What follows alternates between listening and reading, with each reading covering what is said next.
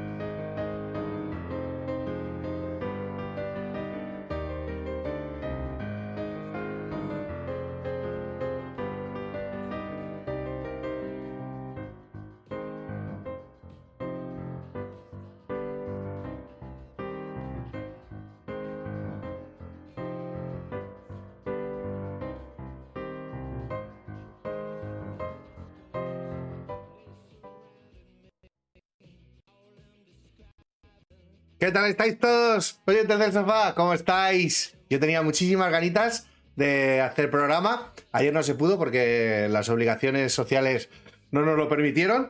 Pero los lives ya son droguita.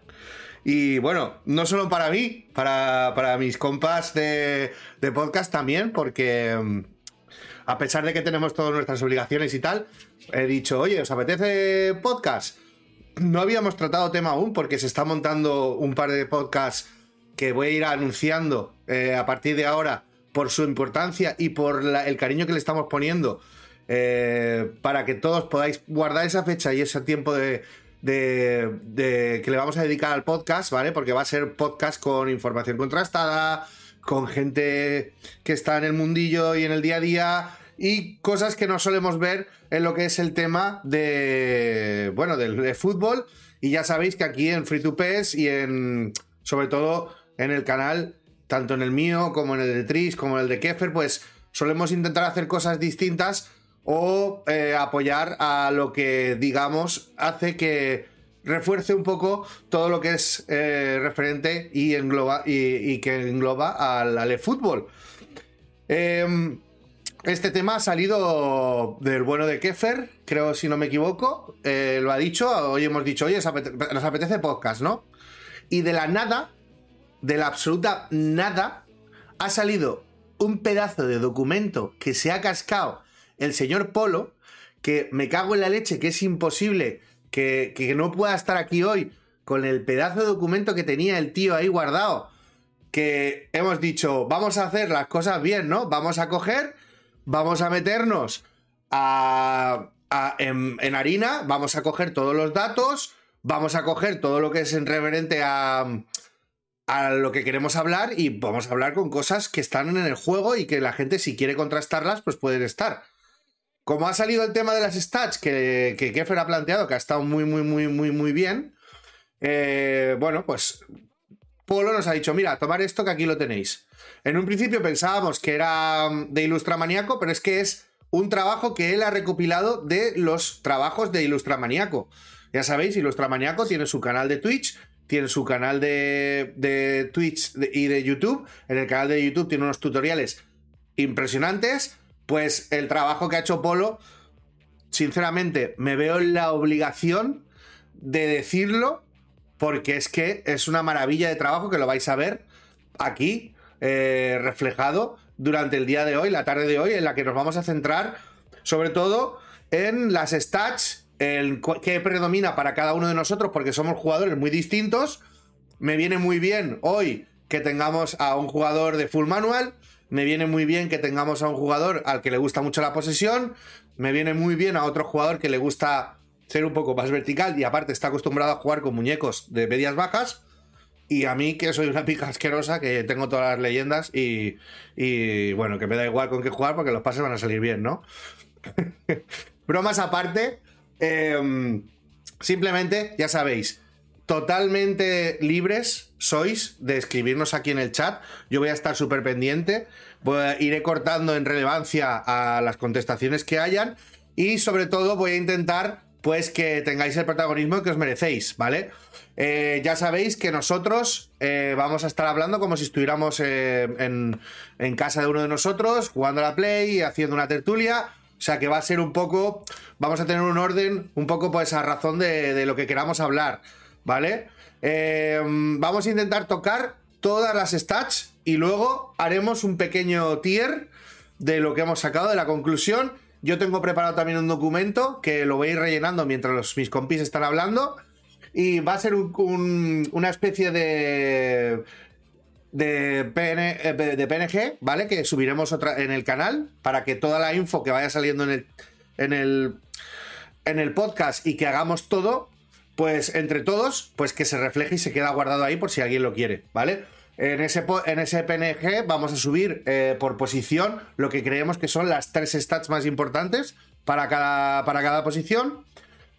Y bueno, creo que va a ser una tarde completita. Ya, después de la introducción esta que me hago yo solo, que me lío siempre, tengo a mi gente, a, mi, ejército tengo por aquí, por orden, voy a empezar por, el que tengo abajo, que es el señor Adrián Monet. Adrián Monet, bienvenido. Luego tenemos aquí a la izquierda, tenemos a, por abajo, vamos a empezar también, eh, al bueno de Kefer, que ya lo hemos nombrado. Buenas, Kefer. Y bueno, aquí tenemos al bueno de Tris, que siempre está acompañándome.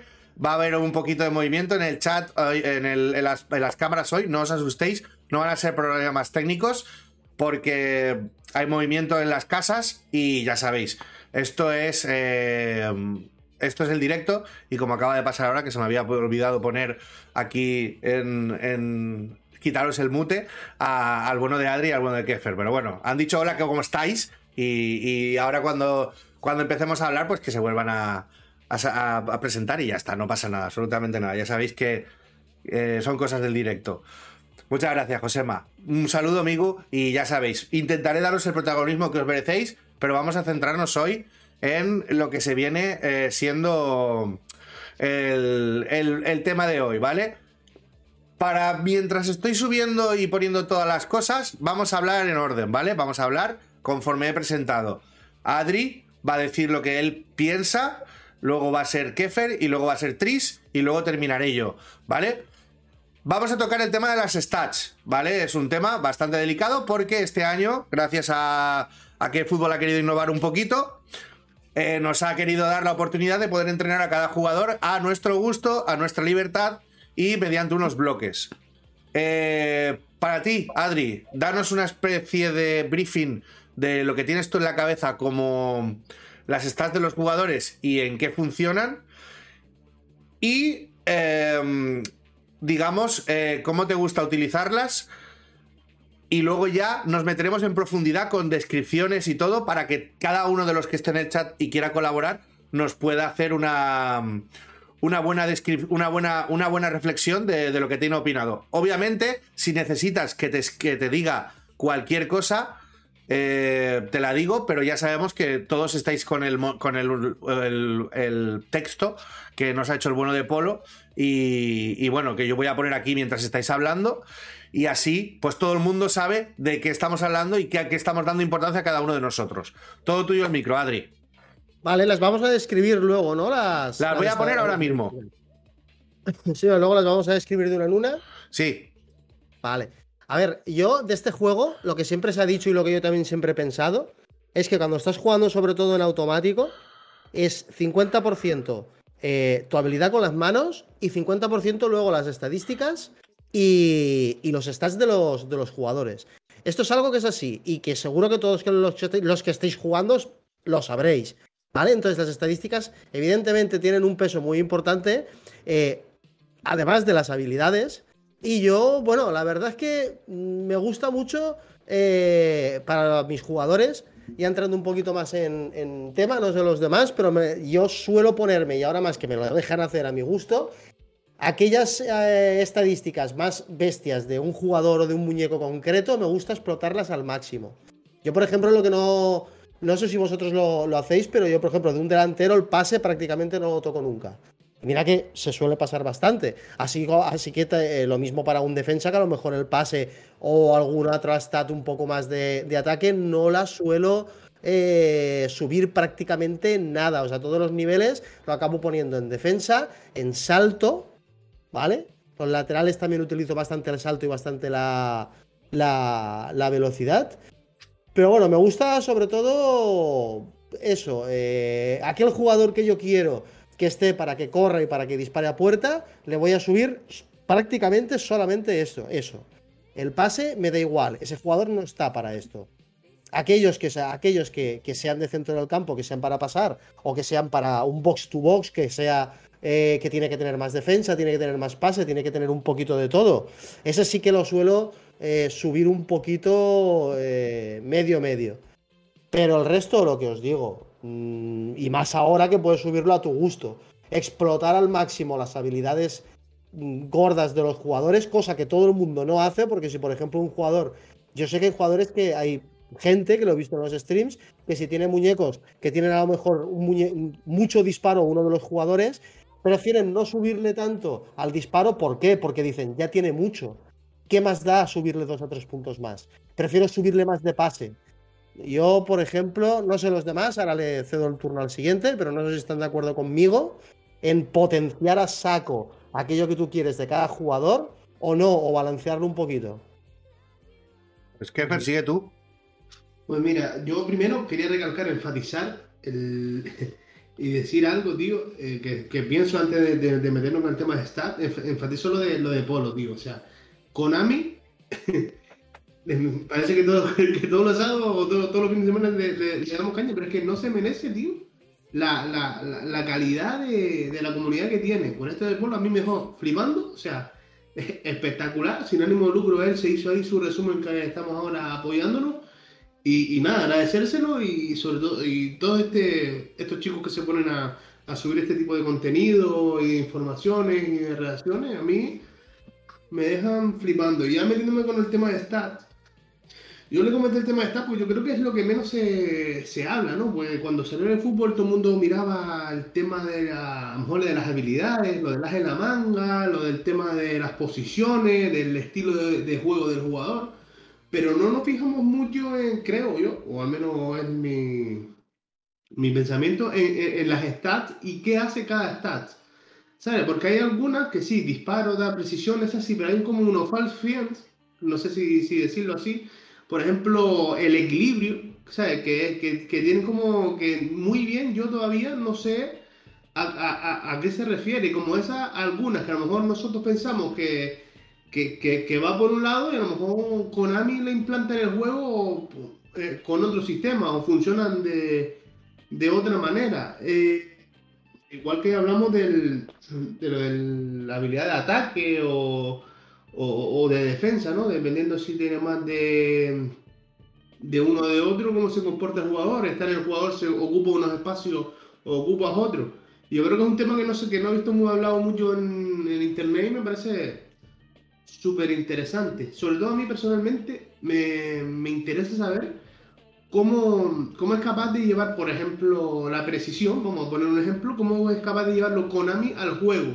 Porque si entendemos cómo, Konami lo representa en el juego, a lo mejor nos puede ayudar, eh, ayudar a nosotros como, como jugadores a entenderlo y a sacarle provecho. ¿no? Pero bueno, eso imagino que lo hablaremos más adelante. Y al tema que decía Adri, yo que yo cuando entreno a un jugador en tema de, stats, yo lo, personifico. Es decir, yo cojo a cualquier jugador con sus stats buenas, stats malas, y lo, y lo subo dependiendo de cómo, juego yo. Si yo, yo tengo mi estilo muy claro, que es de posesión, de mucho pase y de mucho regate en corto, pues yo a todos les subo más la aceleración, el regate y el pase. A todos los jugadores, sea quien sea. Y digamos, con los que yo uso menos, balones en largo o, cosas así, pues lo, pues lo subo menos. Es otra forma de verlo, es otra forma de, de, entrenarlo, pero yo sí lo, lo, personifico, no sé si, si, me estoy explicando bien. Lo, sí, sí, va muy bien. ¿Comprende? Lo hago como que ese jugador para que cuando yo lo, tenga, pues me encuentre familiarizado con él y me cueste menos que, y me cueste menos llevarlo que otro que no, que no uso mucho, ¿no? No sé qué piensa Tris. No sé qué, a pasarle el testigo. Yo voy un poco a la, a la par que, los dos. Yo, yo, por ejemplo, los jugadores es verdad que los hago muy a mi mano. Es decir, yo busco ponerles mucho pase. Eh, en el caso de los defensas y, los MSD, mucha, mucha defensa. Y en los delanteros busco más la definición y a lo mejor la velocidad eh, en los interiores o extremos y demás. Eh, y yo uso un poquito lo, que estaba comentando el bueno Adrián. Es decir, si por ejemplo yo tengo un, jugador que, por poner un ejemplo, en nivel 1 tiene 60 y 62 de pase, para mí es un poco absurdo gastar un montón de puntos para que acabe en 70 y que eh, sinceramente tampoco termine de notarse o no le dé esa calidad al jugador. Entonces yo prefiero subirle eh, las estadísticas que ya tiene más elevadas que no, que no igualar las bajas eh, para que los jugadores, digamos, que se quede parejo. Eh, y luego eh, funcionó un poco en base a, la posición. La posición para mí es, muy importante a la hora de, poner las estadísticas al jugador y siempre basándome en mi juego. El que me ha visto en los streams jugar y demás sabe que, a veces peco del control de balón, de buscar el pase y demás. Eso y, eh, si te juego rápido es porque veo la pared clara, aunque después no salga, pero bueno. Entonces es verdad que, sobre todo el pase, eh, el pase lo, lo valoro muchísimo en todas las líneas. Pero es verdad que después tienes que jugar con eso, porque por ejemplo a Rudiger que te puede venir con 58 de pase, yo lo veo una tontería gastarte 20 puntos en, en ponerle 65 puntos eh, de estadística. Entonces, bueno, pues juego un poquito de eso. Eh, luego lo he dicho, la gente de banda para mí es importante que tenga bastante aceleración y velocidad, que ya de por sí suelen venir con esa estadística subida, así que tampoco costará mucho. Y los delanteros, lo que más primo es la finalización, el, tiro y demás. Luego los mediocampistas, pues al final se trata de mezclar un poquito entre la defensa, el, el regate, control de balón y demás, y el pase. Entonces yo creo que vamos un poco los tres a la par. Yo como que cojo un poco de la parte que ha dicho Adrián y un poco de lo que ha dicho Keffer. Que al final tienes que ser fiel a tu juego y eh, no levear eh, estadísticas que, realmente no te van a, no te van a mejorar el, muñeco, digamos. Yo, Keffer, lo que has comentado ahora del, equilibrio, lo estaba mirando. Porque, por ejemplo, uno de los extremos que a mí más, me gustan que utilizo es Rafael Leao. ¿Vale? Yo tengo la carta de, la caja de Portugal y efectivamente, el eh, equilibrio lo tiene bastante subido. El equilibrio es. ¿Tú sabes que hay extremos que no solo que te tocan un poquito y ya se caen al suelo? Una entrada. Eso es porque tiene un poco equilibrio. ¿Vale? Sí, también de, moverse rápido hacia los lados, o sea, de, con, el, con el balón, ¿no? Es como un añadido también del control de balón. Es que tiene como varias como, como, varias especificaciones, ¿no? Ah, estoy leyendo lo que pone aquí en la, en la de esto directamente. El equilibrio, dice, capacidad del jugador para salvar una entrada y mantener la verticalidad cuando pierde el equilibrio por un, contacto, por un contacto. O sea, el equilibrio, digamos que es cuando a ti te hacen una entrada. ¿Vale? Es lo que, según lo que la información oficial que tenemos aquí en la, en la, en la de esto. Entonces, eh, a mí es lo que me gusta de Rafael Leao. Yo eh, había puesto eh, diferentes extremos. Había jugado con Messi, había jugado con Neymar, que a mí me gustaba mucho, con Vinicius, pero es que a mí todos me daba la sensación de que solo le soplaban en la nuca y se caían al suelo. Hasta que me topé con este tío, con Rafael Leao, que le van a entrar y el tío sigue, es una mula, ¿vale? El tío pilla la pelota, empieza a ir para adelante, pum, pum, pum, y le da igual, deja atrás a uno, a otro. Es un jugador que está bastante roto, mucha, mucha gente lo dice, y a mí me lo parece. Y, y yo creo que el equilibrio que tiene ese jugador es lo que hace que, aunque te topen contigo, el tío no se caiga, el tío siga hacia adelante. Es un poquito lo que, lo que decía sobre. Pues, pues, entonces es súper importante saber lo, que vamos a hablar hoy, que, a qué se refiere cada stats, porque con lo que me estás diciendo, por ejemplo, podemos hacer un, un, juego, o sea, si tenemos un jugador con poco equilibrio o buscamos un jugador con poco equilibrio y que tenga la carta de picardía, que es que cuando te tiren, ¿no? Tiene más probabilidad de que te hagan falta, pues puedes jugar con eso. O, sí, es como... Exactamente. Mira, voy a, vamos a hacer una cosa, porque como ya estamos metiéndonos en harina, es un tema que, es que tiene, es lo que tú dices, Kefer, es una cosa que no se habla mucho y es una cosa que todos tratamos en, en, privado y está muy bien que toquemos hoy en, en, el podcast porque se va a quedar reflejado aquí y todas las personas que quieran tener en vez de tener que leerlo, pues quieran tener cuatro opiniones, porque van a tener cuatro opiniones por, por, por, cada, por cada stat que vamos a leer, vamos a tener las cuatro opiniones. Vamos a hablar los cuatro, en el orden que hemos dicho. Adri reflejará para él lo que es la actitud ofensiva, luego Kefer, luego Tris y luego yo. Y haremos así, pim pam, pim pam. Si alguien del chat quiere también decir, pues mira, esa stat es la que yo predomino en tal, o o para mí la más importante de todas es tal, pues lo decís aquí en el chat y, ya está.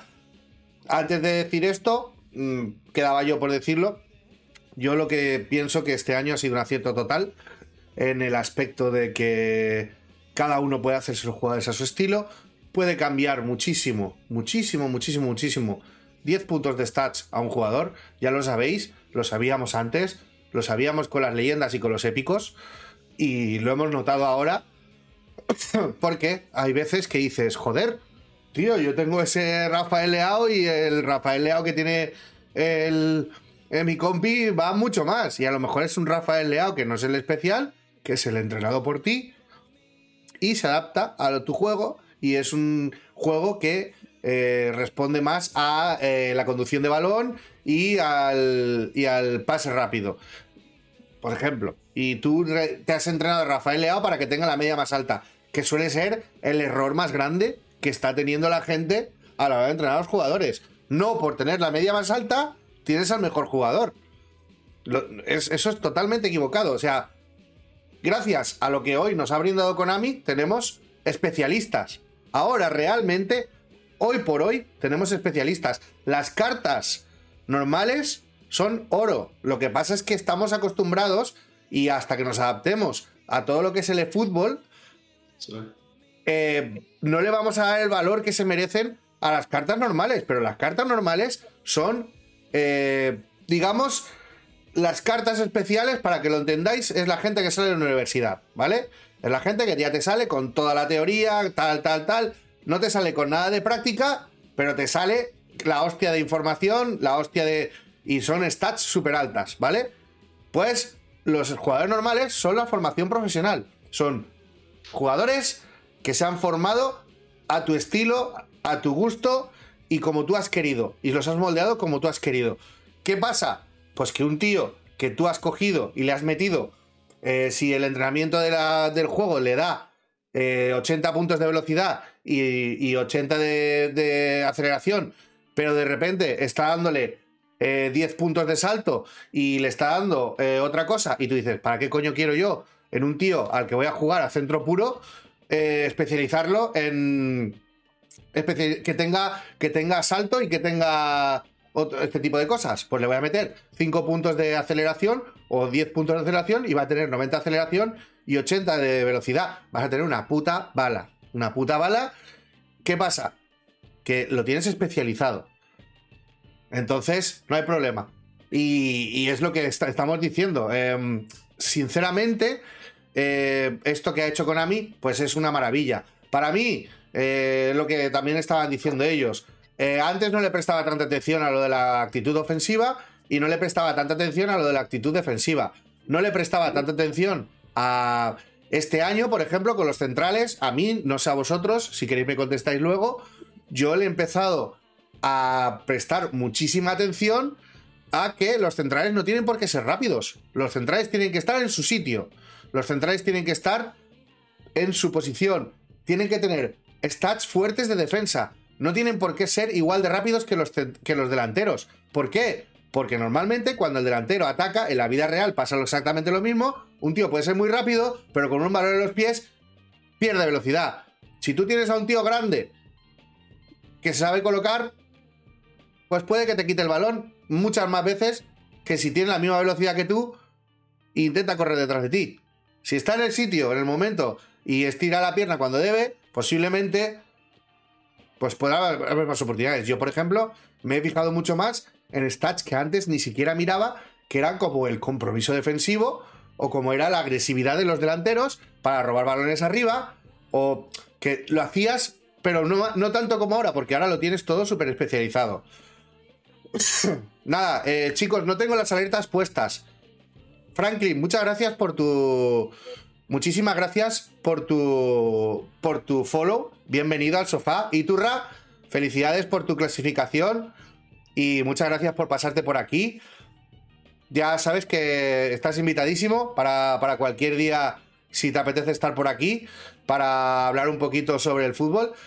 Te voy a, te voy a invitar, eh, si quieres, a un podcast que estamos preparando. Lo he dicho antes al inicio de, del, de, este podcast, ¿vale? Este podcast ha sido un poquito más improvisado de lo normal, pero estamos preparando uno con varios entrenadores de fútbol base. Queremos hacer una, un poco de apoyo al fútbol base, ¿vale? Y aparte de que, queremos eh, hacer un poquito de apoyo al fútbol base, queremos que los entrenadores eh, nos plasmen la realidad con el videojuego en simplemente en papeles. No podemos hablar del gameplay porque no podemos reaccionar. Pero nos gustaría que entrenadores formados, que por ejemplo uno de ellos es mi sobrino, mi sobrino es entrenador de fútbol base, luego vamos a tener también por aquí, si no ocurre nada, a, a Serguaje, que también es entrenador, eh, tenemos un par de entrenadores por ahí que van a venir y queremos darle un poquito pues el rollo de esa conexión que puede existir entre el fútbol real y el fútbol y el fútbol interactivo, que es el que estamos, el fútbol virtual, que es el que estamos jugando nosotros. Y tú, pues, también serías una buena, una buena adquisición para ese podcast si te apetece venir. Y si no, pues como oyente y como gente del chat, pues es un regalo más, que me encanta que estéis aquí. Y, nada, Fechu, muchísimas gracias. Eh, tengo que ver en qué podcast tienes que venir, porque tú eres un, un diamante en bruto te tenemos que traer en el podcast en el cual te tenemos que exprimir como cual naranja de, en, día de, en día de constipado para aprovecharte al máximo y que ojalá pues eh, a ver que cuando lo encuentro porque quiero ser quiero tiene que ser uno en el que te pille que puedas venir sin horas de, de, de corte de mangas y sin y sin censura porque aquí vas a poder decir lo que quieras como quieras y de la manera que quieras. Y queremos estar, eh, que te encuentres a gusto, porque la verdad que muchas de las conversaciones que salen en tu chat eh, me parecen súper interesantes y ya sabes que para mí es una... Es esencial que una persona como tú pase por el, por el free to pes y que cuando venga la primera vez, si le gusta, que repita. Así que nada, vamos a ponernos, si queréis, con el tema de las estadísticas. Voy a leerlas ¿Queréis que las lea una por una y vamos analizándolas? ¿O las leo todas de golpe? Una por una, ¿verdad? Si hay alguna, si quieres, si a lo mejor hay alguna que tiene un poquito más de miga, a lo mejor nos paramos en esa. Algunas yo creo que será leerlas y, nada más. Vale, perfecto. Bueno, bienvenidos a todos los que venís eh, de parte de Fechu. Rubén, un abrazo fuertísimo. Gracias por estar por aquí. Tú eres un loco de las tácticas. Yo creo que este podcast te va a encantar. Y te voy a leer todo lo que pongas, ¿vale? Vamos a ponernos con esto y luego os voy a leer los comentarios. Pipo es súper activo, como siempre, eres un crack. Y, bueno, ahora os leeré a todos. Vamos a ver si podemos estar eh, centrándonos en las stats. Vamos a estar con las stats eh, por el orden que veis en la página. Algunas no estarán en el orden del juego, os pido disculpas, pero es lo que hay. Vamos a empezar con la stat, que esta sí que está al principio y es la actitud ofensiva. La descripción que nos da el juego es velocidad del jugador para reaccionar al balón cuando ataca. vale. Para mí, vamos a hacer una respuesta rápida de nosotros cuatro, solo en cada una de ellas, ¿vale? Del 1 al 10. Eh, Adri, para ti, ¿esta cuán importante es? La actitud ofensiva para mí bastante. Para mí bastante. Dime primero, dime primero. Es que para mí, para mí, eh, un número, ¿quieres que te ponga un número de actitud primero una nota, Primero que me pongas del 1 al 10 una nota y luego ya nos extendemos. Vale, un 8. Un 8. Kefer. Un 10. Tris. Delantero 10, mediocampo 8. En general, ah, de momento en general. Venga, lo dejamos en 8 y medio, 9. 9. Vale. Para mí, un 10. Estoy con Kefer. Vale. Ahora, chat, vosotros ir poniéndome las notas por aquí, mientras Adri se explaya en lo que quiere decir. ¿Vale? Cada uno de nosotros va a reflejar qué es la actitud ofensiva o cómo la entiende él en el juego. Y quiero leeros a vosotros. Quiero que me deis una nota de la actitud ofensiva para vosotros, de la importancia. Y eh, si queréis describírmelo, me lo describís. Adri, todo tuyo el micro. Vale, no me voy a extender porque si no nos pasaremos aquí demasiado tiempo. Pero la actitud ofensiva, yo creo también que en el juego, incluso que esto, como viene con, código de, de, PES antiguos, la actitud ofensiva me da también la sensación de que es la capacidad que tiene el jugador para irse al ataque deprisa. Me da esa sensación. Es decir, si yo, por ejemplo, tengo un centrocampista que tiene una actitud ofensiva muy mala, ese centrocampista, cuando yo juegue al contraataque o al contraataque rápido, muchas veces se me va a quedar detrás. A mí me da esa sensación en el juego. ¿Vale? Aquellos que tienen una actitud ofensiva alta son tíos que van al ataque. Por eso dice la velocidad del jugador para reaccionar al balón cuando ataca. Es que tampoco se entiende muy bien, pero a mí me da esa sensación de que es un tío que cuando nosotros pillamos la pelota, el tío se va para adelante enseguida. Hay otros que se quedan haciendo, haciendo los remolones en el campo. Al revés, sería mucho más lógico pensarlo. Eh, nosotros tenemos en la vida real muchos delanteros que cuando, cuando el contrario le roba la pelota no se olvidan de defender, se quedan ahí arriba. ¿Vale? Eso sería la actitud defensiva, el, o el compromiso defensivo. ¿vale? Pero la actitud ofensiva, eso también es, que hay jugadores que se quedan siempre detrás. Mira, en el Real Madrid, Mendy, por ejemplo, siempre se queda detrás. Que siempre le han dicho un montón de veces, tío, tira más hacia adelante que necesitamos que ataques. Pues eso, Mendy sería un jugador con una actitud ofensiva muy baja, que prefiere quedarse detrás. Jefer. Pues yo yo, eh, yo lo enfoco por, la, por otra manera. Hay que medirse velocidad del jugador para reaccionar al balón cuando ataca. Yo creo que esto se refiere a cuando, por ejemplo, al, al jugador, cuando el balón está dividido o un balón que queda suelto, pues el, lo rápido que reacciona y si tú le das el comando a disparar, por ejemplo, y tiene más actitud ofensiva que defensiva en defensa y están en el mismo sitio, pues terminará tirando a puerta antes que el defensa despejando. Yo creo que ser y la velocidad que responde cuando ataca el jugador a los comandos de, de tu mando.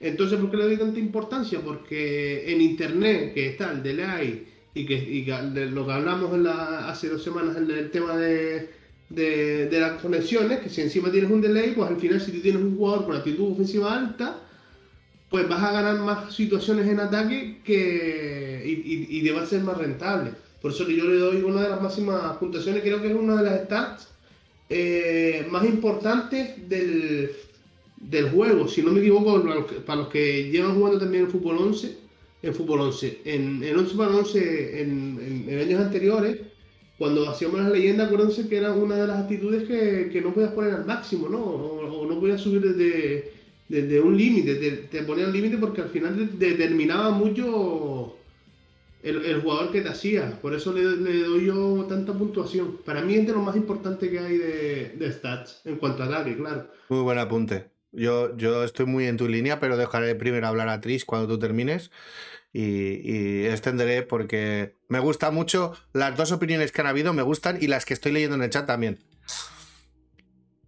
Pues, pues yo voy a abrir debate porque yo voy por el lado de Adrián. Yo creo que eh, que la actitud ofensiva se refiere a, a, precisamente a eso, a cuando tú robas la pelota, la, la capacidad y velocidad que, adquieren los jugadores a la hora de, irse al ataque y ayudar en, en posiciones, eh, valga la redundancia, atacantes. Eh, yo estoy seguro que si hacemos un mismo jugador, eh, vamos a poner un ejemplo, un, Pedri con actitud ofensiva 90 y un Pedri con actitud ofensiva 80, seguramente el Pedri de, de actitud ofensiva 80 eh, probablemente se quede, bueno, yo estoy seguro que se quede, se quede mucho más rezagado que, y, el de, y el de actitud ofensiva 90 llegue más a, a línea atacante, a la frontal del área, incluso a entrar dentro del área a rematar. Yo lo veo exactamente como Adrián. Vale. Yo estoy más en la línea de Keffer, pero me ha gustado mucho un comentario que tú has hecho cuando se te ha preguntado por la nota media, ¿vale? Que eso es una de las cosas que yo, como yo entiendo las stats después de tantos años jugando, ¿vale? La, para mí, ya lo, me voy a adelantar un poquito a, lo que, a la nota, vais a saber ya la nota, para mí, de las actitudes. Para mí, las actitudes, las dos, defensiva y, y ofensiva, caracterizan el jugador, el movimiento del jugador, el posicionamiento del jugador, eh, cuando, cómo reacciona cuando eh, nosotros llevamos el balón y cuándo lo lleva y cuándo no lo llevamos. Para mí, esas dos actitudes son muy, muy importantes y son muy importantes y les he puesto un 10 por por lo que tú has dicho. Delantero, para mí, tiene que tener una actitud defensiva muy, muy, muy, muy elevada. Un medio centro, dependiendo del medio centro que yo quiera. Y hay un apunte que nos ha dado el bueno de Piros, que lo teníamos un poco desaparecido. Hater, te queremos. I love you. Eh, que nos ha dicho, habría que ver esa actitud ofensiva cuando, eh, cómo actúa con el jugador dependiendo del estilo de juego. Eso también es súper importante para, dependiendo del jugador que tenemos, el estilo, el, la actitud que tiene que tener para lo que tiene que hacer. Porque, por ejemplo, lo que lo hemos estado diciendo, tú quieres un área-área, pero no quieres un área-área que esté en el borde del área contraria todo el rato.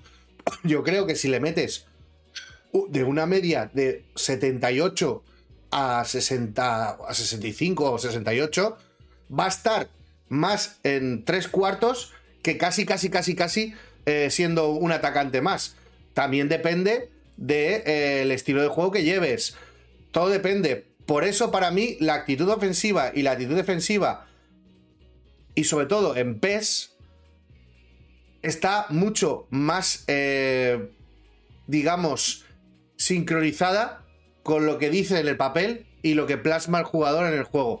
Olvidémonos de delays, olvidémonos de desmarques que el jugador de repente coge, hace el chiquito la calzada y no, y no va al, al desmarque, pero la mayoría de veces tenéis bestialidades, como por ejemplo pasa con Villa o pasa con o pasa con, con Rumenigue, o pasa con Romario, o pasa con, eh, con el Gabriel Jesús, por ejemplo, nominativo, que hemos estado hablando de él esta mañana, o pasa con, por ejemplo, eh, eh, Rafael Leao, que también es un interior, pero es un interior que tú lo pones delantero y te ejerce de delantero porque tiene una actitud ofensiva alta, no sé si es 80, el especial. Entonces, para mí es una, una de las eh, ah, stats más importantes que hay en el juego. Después de esto vamos a pasar a, hablar con el chat, vamos a decir lo que ha dicho el chat porque así vamos dinamizando. Vamos a hablar del control de balón, ¿vale? El control de balón es la capacidad de jugador para manejar el balón en general.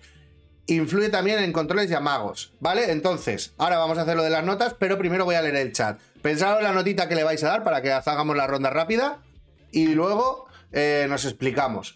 Y quiero, y a- estoy haciendo que digáis primero la nota y que luego eh, digamos las descripciones pa- un poquito más para el salseo nuestro, ¿vale? Para decir, hostia, este porque ha dicho un 8 y, y yo tengo pensado decir un 10, ¿sabéis? Es para que un poquito de... que nosotros también tengamos que estar pensando eh, que tenemos que eh, plasmar lo que queremos eh, tanto a ellos como a, nosotros mismos que estamos aquí en la tertulia, eh, nuestra, nuestra opinión.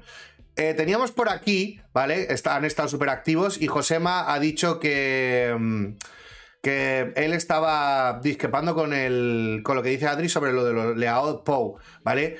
Yo opino que si, si cuesta más tirarlo, es un combo entre su equilibrio, que como bien dice es alto, 87, pero también su contacto físico, que es de 83.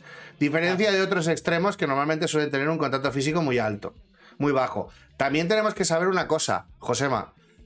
Este jugador ha evolucionado a banda, que es como le puede pasar a... eh, yo creo que es por su juventud, pero este jugador está... su- estoy convencidísimo que va a terminar como delantero, ¿vale? Porque el fútbol de hoy demanda eso, el fútbol real de hoy demanda eso. Ahora está en banda porque el entrenador que tienen pues quiere otro tipo de perfil. Pero Rafael muchas veces termina jugando delantero. ¿Qué hace? Lo hace un interior especial porque, debido a su envergadura y a su velocidad, hace que tenga ese, esa- ese handicap positivo, que sea difícil tirarlo. Y yo creo que el juego lo plasma bastante bien en ese, en ese, en ese jugador específico. Luego, si entrenamos nosotros de otra manera al jugador, es distinto. Pero bueno. Luego Rubén ha dicho que lo de la velocidad de los centrales creo que depende un poco de cómo esté el meta. Hay parches que el triangulazo está nerfeado, sumado con el L2, que está muy bien. Otros parches es lo contrario, al interceptar está muy nerfed, pero el triangulazo más chetadillo. Evidentemente, eso no lo podemos nosotros, con las stats, no lo podemos arreglar. Eh, pero sí que podemos reaccionar a ello. Podemos fichar un jugador normal y adaptarlo al meta si queremos competir. Y si no, nos adaptamos con el jugador que tenemos. Pero tenemos la opción de hacerlo porque conocemos las stats, sus funciones y sus reacciones en el campo. O eso es lo que yo pienso. Y creo que no me desencamino mucho.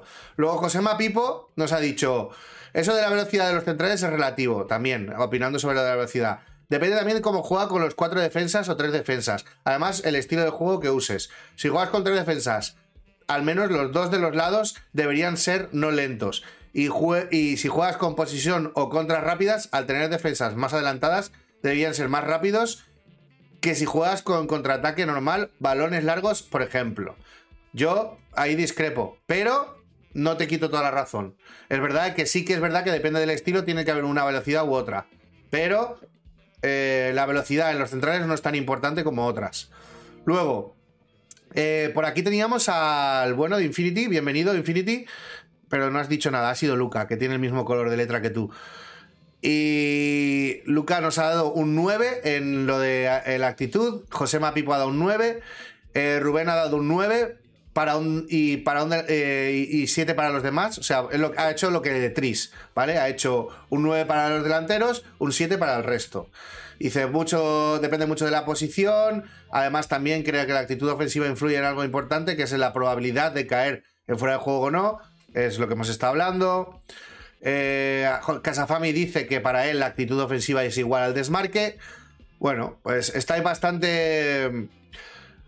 Estáis bastante, bastante, bastante orientados a esto. Ahora, por ejemplo, eh, Iturra nos ha dicho que para él ha puesto el control, eh, control de balón 100. O sea, ya sabemos cuál es, para Iturra una de las más importantes en, el, en, el, en el juego. Y yo huelo aquí mucho old school, ¿eh?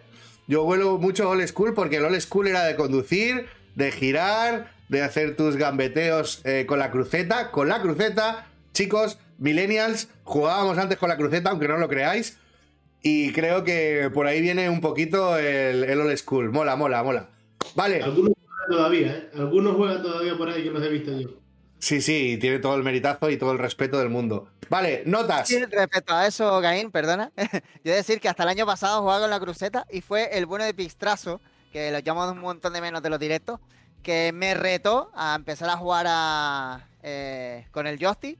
Y la apuesta fue, si tú aprendes a jugar con el joystick, juegas siempre con el joystick, yo empiezo a hacer stream. Y él empezó a hacer el stream diarios porque yo, yo le di caña y dejé la cruceta por el joystick. Así que bueno, anécdota de viejo. Bueno, está. está bien, está bien, detallazo. A ver, a ver qué se le ocurre ahora para que vuelva. Eh, a ver qué tiene que. A ver qué nos tiene que pedir el bueno de. Mira, Luca, Luca Modri, por ejemplo, ha sido con cruceta. Vale. Vamos a seguir, chicos. Eh, en algunas. Eh, entender que no me voy a centrar tanto como ha dicho el bueno de Adri. Yo creo que actitud ofensiva era alguna. Una que nos teníamos que poner bien, bien, bien, bien, porque es una muy importante. control de balón, capacidad del jugador de manejar el balón en general, influye también en los controles y amagos. Adri, nota. Un 10, pero claramente. 10. Kefer. Claramente. A mí me gusta mucho gambetear. a mí, a mí, porque personalmente me, vale mucho esa, esa, Para mí, con mi forma de jugar. Vale. Tris. Yo sin regatear también le pongo un 10, pero es que el 10 va hasta el entrenador, porque hasta en el portero es importante. Luego hay que, si quieres después entramos en... Sí, sí, sí. Yo ahora solo notas, ¿vale? Me habéis dado tres dieces, ¿vale? Yo al control de balón le meto un 9. Ahora, que cada uno se explique. Adri, te puedes explicar ahora totalmente. Sí, no, pero bueno, eh, no, no, me he acordado de que primero se da solo la nota. Es muy, muy, muy rápido para mí. Yo es que gambeteo mucho. Gambeteo mucho, o sea, el, el meta del juego. Y aparte que a mí me gusta jugar con jugadores de menos media, porque cuando ya hay demasiados jugadores chetados, le está pasando un poquito al juego, me da un poco la sensación de que le está pasando como al 21, que son ataques muy rápidos, muy directos, de dar mucho pase con la X y mucho triangulación. Me gusta a mí el juego bastante más pausado. Y jugaba contra Kefer y a Kefer se lo decía. Bueno, Kefer me decía, tío, busca más al delantero. O me decía, te paras demasiado, lo piensas demasiado a la hora de, dar el, pase. ¿Cómo se nota que juegas en full manual? Pero es que a mí me gusta jugar así. A mí me gusta pillar la pelota, gambetear. Me gusta ese tipo de juego. Entonces, para mí esto es un 10. O sea, yo, es una de las cosas más importantes para mí en, los muñecos. Si yo eh, me voy a parar el, juego y voy a gambetear y resulta que el tío es un tronco, pues no, no, a mí no me interesa un jugador así. No, no, por aquí se están reivindicando algunos de que siguen con la cruceta. Yo, sois mis héroes, chicos. Yo me tuve que cambiar por lo mismo que le pasó a Tris hace poquito. Que, que se le jodió. Bueno, que se le jodió, ¿no? Que se cambió a Xbox. Y por la. Yo me cambié un poquito antes. Me cambié un poquito antes. Y. Y eh, desgraciadamente aguanté hasta el 18, 19 pero una vez probé el mando, el Nacon, el Ultimate, eh, que tenía a la disposición del mando con donde estaba la cruceta del joystick, pues todo cambió. Todo cambió y, la verdad es que, sinceramente, eh, a mí, la verdad, lo he hecho de vez, de vez en cuando de menos, pero ahora me, me, noto raro, ahora me noto raro cuando juego con la cruceta. Kefer, control de balón. Pues yo le di una, una, nota muy alta. Y es lo que dije, cuando hablé antes de que yo personifico los jugadores, esto es uno de los stats que yo le subo a todo, independientemente de, de, la posición que jueguen, porque por mi forma de jugar, como estamos en la línea de Adri, ¿sabes? Yo soy mucho de, no soy mucho de jugar, spamear la X a ver lo que salga, sino pensarme un poquito, mantener el balón, eh, estilo más canario, ¿sabes? Más, más, más pausado. Y, para eso me viene bien la combinación de control de balón, regate y, y más que, que, hablaremos más adelante. Pero esta es una muy importante, muy importante, sobre todo para, no, para, que el jugador cuando se mueva, eh, eh, no sé, lo veo como que se mueve más rápido, como que, como que pierde menos el balón cuando se gira, lo, noto más ágil, entonces me viene bien a mi forma de jugar a mi forma de jugar, ya te digo, en todas las posiciones. ¿eh? Yo le subo control de balón hasta los centrales y, y, los laterales, menos al portero, a todos los demás. Bueno, sí, a ver. Yo, sinceramente, eh, a la gente que juega con conducción de balón, todo mi respeto. Yo soy un culo inquieto y por eso seguramente no estaré dando por culo en las esferas altas eh, de las divisiones, por, por eso, porque me quema el balón en los pies y, por supuesto porque aprieto demasiado el R2, que ya se ha encargado el bueno de Piros de, recordárselo a todo el chat, como hace continuamente, que su hola, después de hola es suelta el R2. ¿Cuál es el comando? ¿Cuál es el comando? ¿Dónde lo has puesto? Eh, no lo he puesto aún, pero lo voy a poner, lo voy a poner. de hecho, creo que está por aquí. No sé si. No, aquí no tengo la imagen. Pero tengo una imagen muy bonita que, que, os voy a poner aquí y que algunos de los de. Algunos privilegiados van a poder ponerlo. Entre ellos Piros, que es el, el creador de Suelta del R2. Y, bueno, y el bueno de Adri, que es el, creador de, Inmenso Meme. Que me, hizo reír mucho, me hizo reír mucho. Em, Tris, todo tuyo. Nada, eh, yo pues un poco eso. Eh, yo soy de la escuela de, de también, supongo que será por, por los canarios. Somos muy de valerón, de control de balón, de, bueno, Piros, Piros al principio cogía conmigo muchos nervios y yo creo que ya está tan habituado que ya pasa de mí. Eh, me llama la puertita, bueno, en los directos me le dice la puertita de Tris. Y, por eso para mí es tan importante el, tema de control de balón. Además de eso, bueno, pues para cuando un jugador recibe un balón que das con el círculo o, un balón que va un poco un pase fuerte, pues es súper importante. Por eso eh, yo digo que, es muy importante incluso eh, en el portero, porque a cuánto no nos ha pasado de o a un central le das un pase un pelín fuerte y al final el balón lo controla, se le queda cuatro metros, te viene el delantero y, te, la, empala. Pues para mí eso es importante. Imaginaros en, medio campo y en, ataque. Entonces por eso le da un 10, pero vamos, si pudiese darle un 20, le da un 20, eh, pero en todos los jugadores. Y luego está el tema que estaba comentando, que después eh, eh, influye lo que tú hagas a la hora de controlar un balón. Ya sea de porque vas a controlar un balón con el R2 pulsado el de correr y te controla largo, o, lo que está diciendo Keffer, que también influye el delay, eh, son un montón de cosas, pero bueno, eh, en, momentos normales, pues, pues la estadística está ahí y, es importantísima. Lo que pasa que es un poco también lo que estamos hablando antes, que a lo mejor, eh, por decir uno, Bandai te viene con control de balón, regate y demás, 58. ¿Te compensa gastarte X puntos para ponerle 65? Pues eso es lo que tiene que valorar cada uno. Eh, y luego lo mismo, influye el, estilo de juego que tienes, porque tú a lo mejor si, si solo spameas la X en ataque, pues a lo mejor tampoco te prefieres, o sea, eh, le quieres poner una estadística alta de control de balón y prefieres ponérsela en pase. Entonces, bueno, pues, pues el tema de las estadísticas influye muchísimo eh, cada jugador, eh, o sea, me refiero a cada jugador del juego, cada muñeco, tu forma de juego, el estilo de que tengas y demás. Pero sí, para mí es, para mí es casi lo, más importante. Pensad también una cosa, pensad que las stats, eh, si tú tienes una stat muy bajita, subirle puntos eh, no significa que te vaya a costar un punto, un punto. Que, que tú cuando, cuando lo, de, lo de cuando ya te pasa a exigirte dos puntos para subirlo, incluso tres puntos, eso depende de, de lo que tú le hayas subido al jugador no de la puntuación a la que tú le vas a subir. Si tú tienes un tío, un, defensa que tiene un control de balón de 40 y tú quieres subírselo a 70, pues ya te vas a gastar todos los niveles solamente en ese, solamente en esa stat. Sí, sí, claro. El, el tema es, depende de los pasos que des. Eh, 1, 2, 3, 4. Ya sabemos que de, creo que de 1 a 3 eh, solo te consume un punto de estadística o un punto de nivel.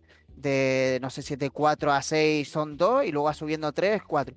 Entonces, por eso digo que, es lo que dice Adrián. Si, si un jugador tiene 58, ¿te compensa subirlo a 70 para gastarte a lo mejor la mitad de los puntos? Pues, pues yo creo que no. A lo mejor es preferible, o si es un defensa, pues subirle el tema de la defensa. Y ya sabes que ese jugador o le das un balón racito flojo eh, y, e intentas no girarte y demás. Por eso digo que, que es muy importante y tú tener claro eh, para qué quieres a cada jugador y cómo lo vas a utilizar.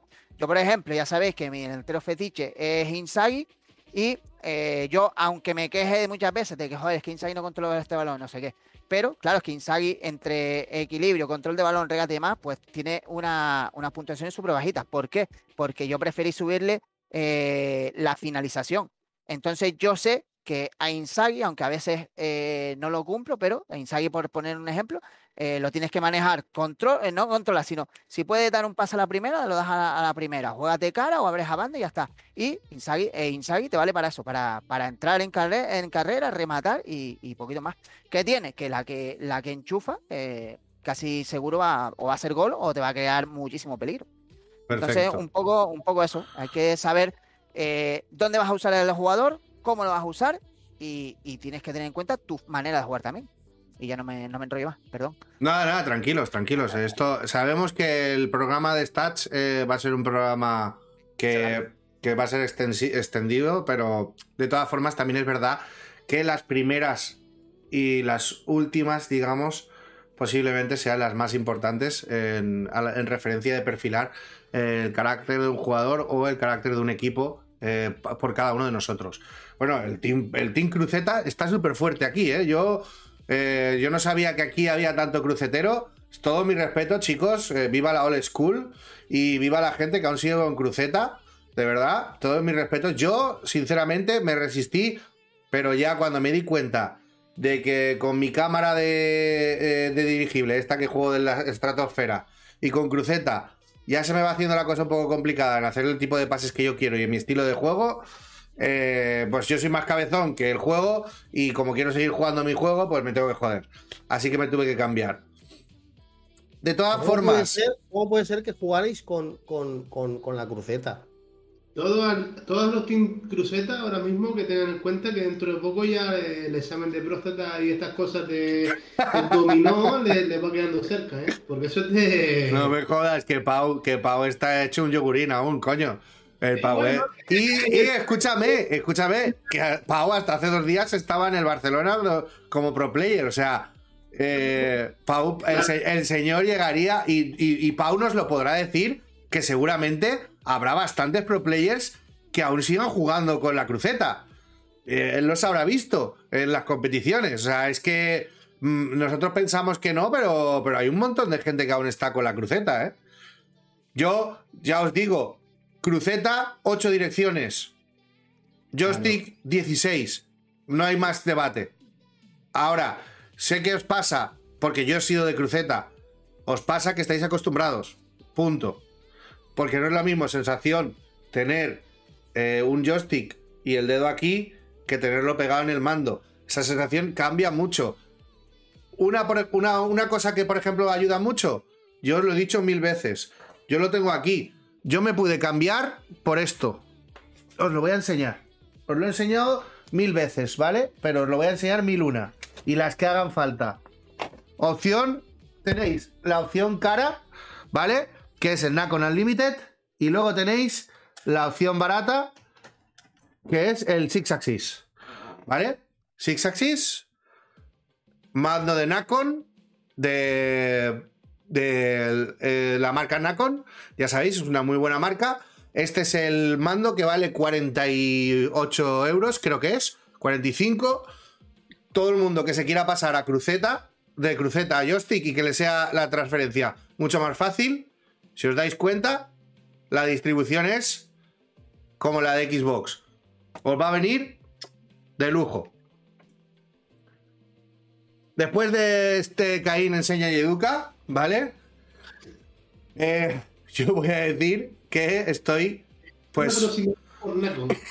Yo, eh, bueno, pues Nacon, si quieres, oye, yo si me, si me patrocina Nacon, sinceramente será para que a mí me den un mandito al Limited, pero que pueda valer con la PlayStation 5, porque el que tengo no va con los juegos de PlayStation 5 y me voy a cagar en la hostia porque es un pastón de mando y lo uso para el PC, pero lo uso para el PC, pero yo hace tiempo que no jugaba con PC. Pero si Nacon nos viene aquí y nos patrocina, eh, lo primero que les voy a pedir es un regalo para la comunidad. Y se va a hacer en un torneito, en algo que os putee un poco, como chatarrita o full manual o alguna cosita. Pero, pero vamos, aquí patrocinador que venga, patrocinador que será para la comunidad, igual que yo hago con todas vuestras suscripciones. Vuestras suscripciones para mí son invertir en mejorar el stream y en ayudar a otros streamers. Estoy suscrito a 800.000 canales. No sé a cuántos estoy suscrito. La verdad que supongo que si saco cuentas, perderé dinero. Pero oye, sarna con gusto no pica. Em, vamos a ver. Em, yo he puesto un 9, ¿vale? Porque para mí es súper importante. Pero, como bien he dicho, en actitud ofensiva y en actitud defensiva, el control de balón ya es. ya pasa a un, a un sector en el cual eh, hay un grupo, ¿vale? Control de balón, ¿qué quiere decir? Control de balón significa eh, regate, conservación de balón y son eh, habilidad. Yo, yo, lo pondría en el, en el slot de habilidad, ¿vale? Además, cuando vosotros intentáis entrenar, creo que cuando queréis entrenar control, tenéis que entrenar regate y tenéis que entrenar conservación de balón también. Los tres, sí. Esos tres, ¿vale? ¿Por qué para mí es un 9 y no un 10?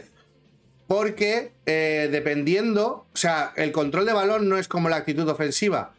Aunque la actitud ofensiva se pueda arreglar con el rol del jugador con el estilo de juego que juegues, porque se puede, también, si entiendes un poquito el meta, eh, esto también se puede arreglar, el control de balón se puede arreglar. Muy, una muy buena explicación de que ha tenido eh, Tris ha sido, por ejemplo, que su Inzaghi es mucho más eh, finalizador que combinador, ¿vale? Eh, muchos de los delanteros top o muchos de los, de grandes eh, o de los delanteros finalizadores tienen poco pase, pero no importa porque tienen muchos tienen la habilidad de primer pase, pa pasa el primer toque.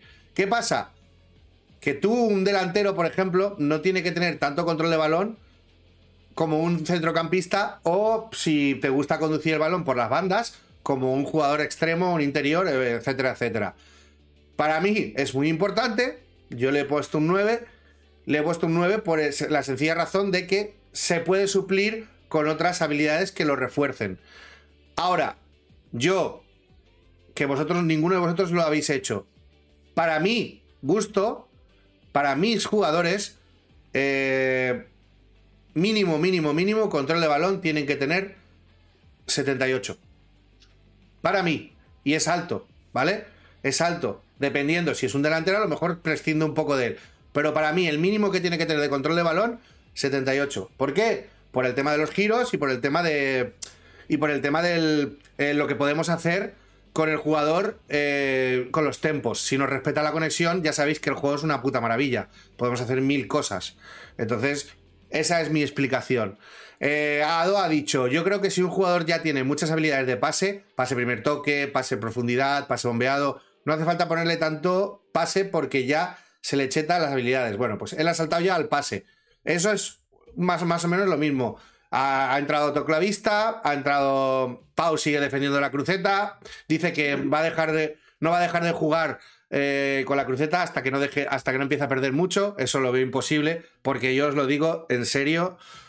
De los jugadores, junto con Durbe, junto con.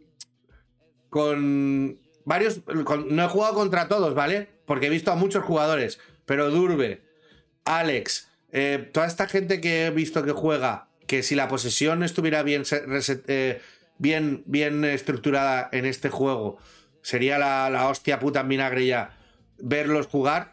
El manejo y el cariño que le tienen al balón, por ejemplo, Iturra creo que es más o menos muy parecido a, a ese estilo. Eh, por lo que he visto en el canal de, del, del, Anfibio King, eh, del bueno de Promures, eh, a Iturra le gusta, le gusta mimar el balón. Y, y ese tipo de jugadores eh, hacen un fútbol que si has jugado a fútbol, notas que es fútbol, notas, no es meta, no es 1, 2, 3, 1, 2, 3, 1, 2, 3, desmarque, tal, tal, tal. No, no, es fútbol. Intentan pases por arriba, intentan pases por abajo y pues posiblemente entiendo que para él sea la habilidad más importante porque es una habilidad que te permite tener ese tempo que otros jugadores no lo tienen porque no hacen o no reciben el balón eh, de la misma manera que un jugador que tenga una actitud así. Por ejemplo, el que tenga Iniesta del Barça, eso es una puta locura. El que tenga a Del Piero, eso es una puta maravilla. O sea, el que tenga el Modric que salió, el, el, MCD del Mundial, eso es otra puta locura. Es que es... Perdón. Son cosas que sí es verdad que tienen un poquito de, sentido a la hora de explicarlo. Luego eh, José Mapipo, que está súper activo, eh, dice, yo le pongo un 7, en mi opinión, al pase. Vale, ha saltado al pase. Voy a aprovechar que, el bueno de José Más ha saltado al pase y vamos a hacer una cosa. Vamos a leer pase raso y pase bombeado y lo vamos a incluir en una y así saltamos eh, dos dos stats y vamos reduciendo un poquito el tiempo porque vamos a estar, como veis, son cuatro opiniones más las vuestras sobre cada stat. Estamos profundizando bastante. Me está encantando la actividad que está viendo en el chat. Me está encantando la diversidad de opiniones que hay en el. en, el, en, la, mesita de, tertulia. Y creo que pues podemos sacar muchas cosas aquí. Em, pase raso, precisión del jugador efectuar pases a ras de suelo. Pase bombeado, precisión del jugador efectuar pases eh, bombeados. Adri, nota. Un 3 o un 4. ¿Cómo se nota que eres full manual? Kefer. Ah. Eh, largo un 2 y, y raso un 8. Vale. Tris. Te lo englobo 10 y después lo explicamos. Vale. Yo le voy a dar un 6. 6 y medio. A pase. Y luego lo explico también. Eh, Adri, todo tuyo. Vale, los pases está, claro que para mí eh, a ver, influir, influyen, aunque jueguen full manual, ¿vale? un jugador que, que tiene mejor pase que otro, yo noto que el pase me lo da mejor. Sobre todo cuando le da lo mejor de espaldas, o cuando le da el primer toque, o aparte de las habilidades del jugador como de primer toque. Pero incluso para los asistidos, yo creo, lo he leído antes por el chat, y es verdad que muchas veces el, va, el pase va a donde le da a donde le da la gana. Y hay muchas veces, incluso en, las versiones anteriores del PS, que tienes un pase súper fácil, que tienes todo el campo para ti, que tienes al delantero solo, y hay veces que se te va demasiado larga y otras veces que se te va demasiado corta. Y da igual que el jugador que haga el pase tenga un pase de raso de 180. Da igual, el pase no llega. Muchas veces el pase no llega. Entonces, mm, no le doy tampoco mucha importancia a esto porque luego lo que transmite el juego no, no sé, hay veces que parece más, te da más la sensación de que es más a voleo muchas veces que te den un buen triangulazo que no la habilidad que tenga el jugador. Me da esa sensación. En mi caso, en el de full manual, lo que he dicho antes, es muchísimo más eh, lo que tú hagas con las manos que no los stats. Los stats son, en full manual, son absolutamente secundarios. Tienen su importancia, pero pasan a un, completamente a un segundo plano. Por eso le he puesto tan poca nota. Perfecto. Kefer. Bueno, yo le pongo un poco de nota al balón largo porque de 10 partidos yo creo que doy dos balones en largo en los 10 partidos, o sea, no la levanto casi nunca. Y, como a mí no me interesa, pues siempre voy por, por pases rasos. Pero aquí yo quería hacerles una pregunta a ustedes, y es donde yo dije antes, me gustaría como saber cómo Konami plantea el tema. O sea, o sea pongamos que tenga un jugador que tenga 85 de pase raso sobre 100. Quiere decir que un pase de 100 pases que dé a un jugador en esa posición, 85 van a llegar. O sea, es un porcentaje. ¿O cómo no, trabaja? No. no, no, no, no, no, no, para nada. No, no, es un porcentaje. No, no, no, no es un porcentaje porque si no sería eh, la velocidad sería igual un jugador que tenga un pase raso, que tenga una stat de pase raso más alta, una de las cosas también que hace es que el pase le llegue más rápido. Creo yo, ¿eh? Me da miedo. La reacción del pase también, la reacción de efectuar otro pase. Igual, que el pase bombeado, si, una, si un jugador tiene un pase bombeado malo, te sale un globo que te saque que un poco más y sale del campo. Otro que tenga el pase bombeado mejor, el, el pase, digamos que va más. Más, plano. más rápido, ¿no? O sea, no, no, no se eleva tanto, no es. No es un porcentaje de acierto, por así decirlo.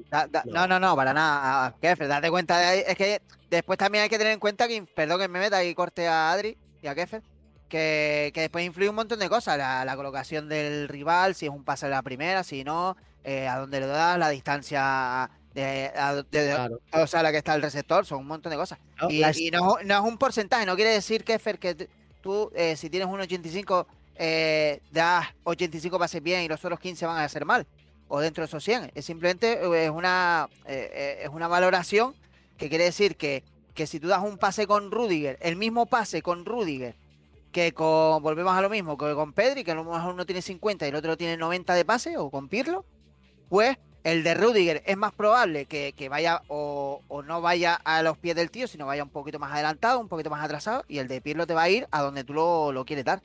Simplemente eso, no, no es un porcentaje. O, o añadir, si el pase lo da Rudiger o lo da Pirlo, esas veces que tú juegas el balón, que te están haciendo la presión y te hace el pase, eh, cuando, te, cuando el jugador estira el pie, que no llega, pero sí que le hace, es como si hiciera la rosquita especial que le llegue, para que le llegue al jugador y evite al otro.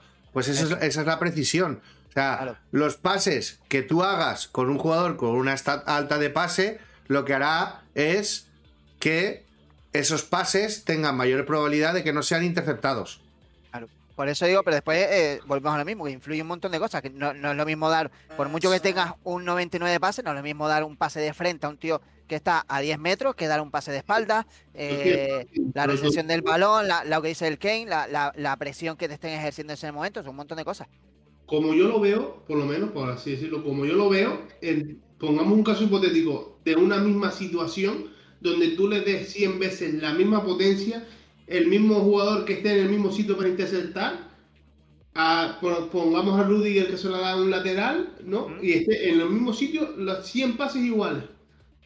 Para mí, o yo siempre he pensado que ahí es cuando de 100, 85 Llegan bien, o sea, pero partiendo de la base que usamos las mismas, eh, la misma potencia, el mismo jugador con el mismo pie, el mismo ángulo de, del joystick. Sí, si, tú haces, esa prueba, Keffer, si los 10 primeros te salen bien, o los dos primeros te salen bien, los 7 van a salir bien. Me refiero con la misma colocación, misma potencia, misma distancia de recepción, eh, todo, los 7 tienen que salir bien. Yo juego con un jugador y ellos el mismo movimiento, la misma potencia, y a veces el pase no va al mismo sitio. Por eso yo con esta me, respondí a mí mismo que, había veces que el pase iba hasta, hasta iba mal o, se lo daba al defensa interceptar cuando estaba en el mismo sitio. No es por tengo mi forma de darle la respuesta de que hay un 15% de que salga erróneo el pase. ¿Qué Fer? En el PES 21. A la definición del tiro también. En el PES 21 los stats superaban 100. O sea, no puede ser un porcentaje. No puede ser. Tú piensas que eso, eso tiene que ser más. Tú imagínate. Los estados superaban 100. Superaban 100 la valoración general. La valoración general. La media. ¿eh? Efer, ¿tú escuchaste el otro podcast? Cuando hablé de los programitas que habían para subirte los stats, los stats llegan a 126. En el PES 21 los stats llegan a 126. Y ahora también. un tío. Espera, espera, espera, por favor. Un tío que tenga, por ejemplo, 99 99 de finalización, si ese muñeco te juega con la flecha azul, no te juega con un 100 de finalización, te juega con un ciento y pico. Es lo que iba a decir, sí. De hecho, te lo puedo decir ahora mismo. Porque en la, aplicación de Football Hub, si no lo sabéis, aprovechamos, momento de spam también gratuito. Eh, han, instaurado la posibilidad de que veas el jugador en el estado de letra que esté y puedes saber exactamente las stats que tiene cada jugador en el estado de letra que esté, dependiendo del nivel de, entrenamiento que lo tengas. Que eso ayuda bastante también, sobre todo a los chatarritas, para hacer virguerías. Para cuando te haces chatarrero, aprendes sobre todo a, jugar mucho con, con esa explosión de combinaciones para, para reventar todo. Pero bueno, eh, creo que, no sé si ahora, como estábamos en medio debate del tema, ¿tú has dado ya tu opinión, Tris? Eh, sí, sí, sí. Vale, pues falto yo. Eh, yo, ¿vale? Le he dado un 6,5. ¿Por qué le he dado un 6,5? Le he dado un 6,5 porque es lo que estoy defendiendo. Lo mío va a ser corto, ¿vale? Le doy un 6,5 y dependiendo de la posición, le doy una importancia a un, a un balón elevado o a un balón eh, raso. Por ejemplo, a mí me gusta hacer mucho cambio de banda. Me gusta hacer mucho. Eh, me gusta también los centros, porque me gusta tener un delantero robusto y un delantero pequeño, ¿vale? Eh, me gusta que los media puntas y que los centros, el centro del campo tenga un buen pase raso, pero también me gusta que las bandas tengan un centro, un pase bombeado alto. Me gusta que uno de los centrales mínimo, llamarme maniático, TikTok, cualquier cosa, igual que me pasa con que eh, me gusta que el central zurdo sea zurdo, em, también me gusta que uno de los centrales tenga la posibilidad de tener, de, eh, sacar el balón con precisión por arriba para que se la pueda mandar al jugador grande. Por, para así eh, desahogar rápido, pero también no rifar el balón. Em, para mí es un 6,5 porque lo sumarías también a lo que ha dicho muy bien eh, el bueno de Templitud, que me alegra mucho de tenerte por aquí. Viva Córdoba y viva Templitud, porque cuando habla sube el pan. Me encanta que esté por aquí. Hacía tiempo que no se le veía por aquí y me encanta que vuelva por aquí. Eh, depende de las habilidades del individuo. Todo suma. Pase. Yo diría que el pase es importante hasta un cierto punto, pero es lo que ha dicho Ado y es lo que ha sumado Templitud.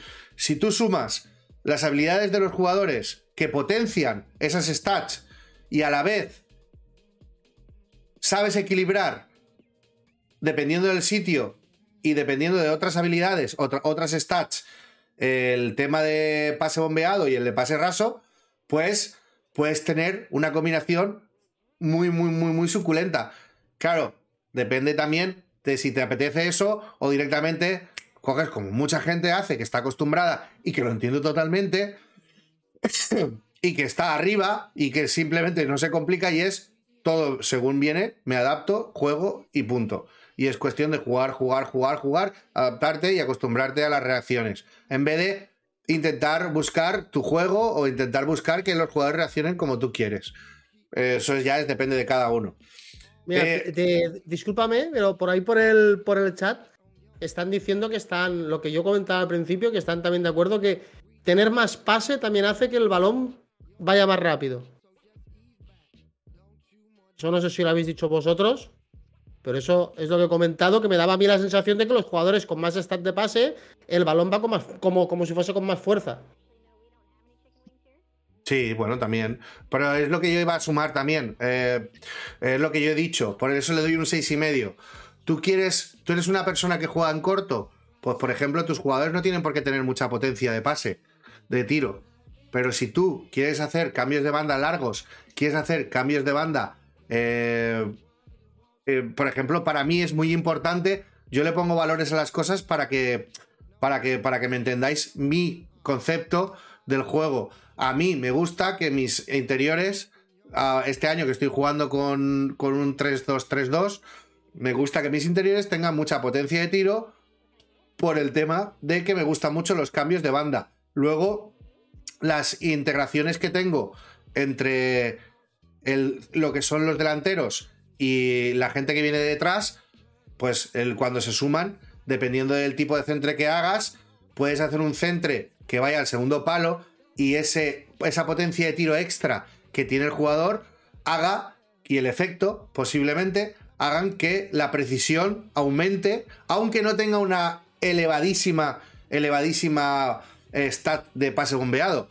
Evidentemente, no va a salir siempre igual, como hemos dicho antes y le hemos explicado a Keffer sobre la precisión, pero va a ayudar a que ese tipo de, tipo de balones no sean tan rifados. Eh, es una conjunción. Entonces, yo creo, aparte de que esas stats son un poco más complicadas porque ya tocan muchas más cosas, yo creo que, que para mí eh, la suma de, todo es lo que hace que tenga más importancia o menos importancia. Entonces, ya, ya es cuestión de cada uno y es lo bonito que está teniendo. Eh, por aquí por el chat también eh, quería decirlo todo porque están súper activos y es una, es una maravilla que esté pasando esto. Eh, y Turra, hicimos un podcast en el cual hablamos sobre las letras, pero no nos hemos metido a fondo. Si te apetece, prepararemos uno sobre ello.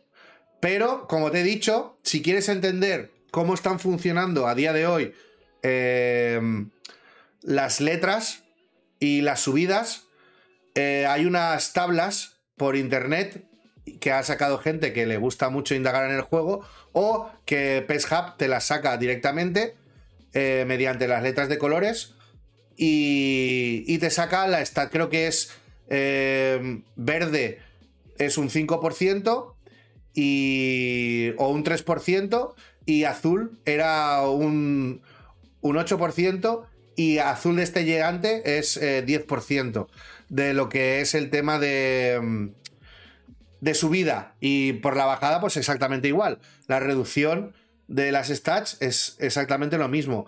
Que muchas veces decimos, oh, está naranja, voy a cambiarlo. A veces no hace falta cambiar al jugador porque esté en naranja. Sí que se te va a cansar más o se te va a o, te va a hacer menos pases eh, precisos, evidentemente porque le has bajado de 3 a 5 puntos de stat. Pero mm, es verdad que eh, si comprendes un poquito eh, la bajada de stats o la subida de stats, pues es otro rollo. Hicimos el podcast, no me acuerdo cuál es, lo buscaré y te lo pasaré por, por, por Twitter, pero te prometo que vamos a hacer uno. Vamos a hacer uno sobre ello e igual que estamos haciendo con las stats, vamos a hacerlo sobre las, sobre las letras. A ver.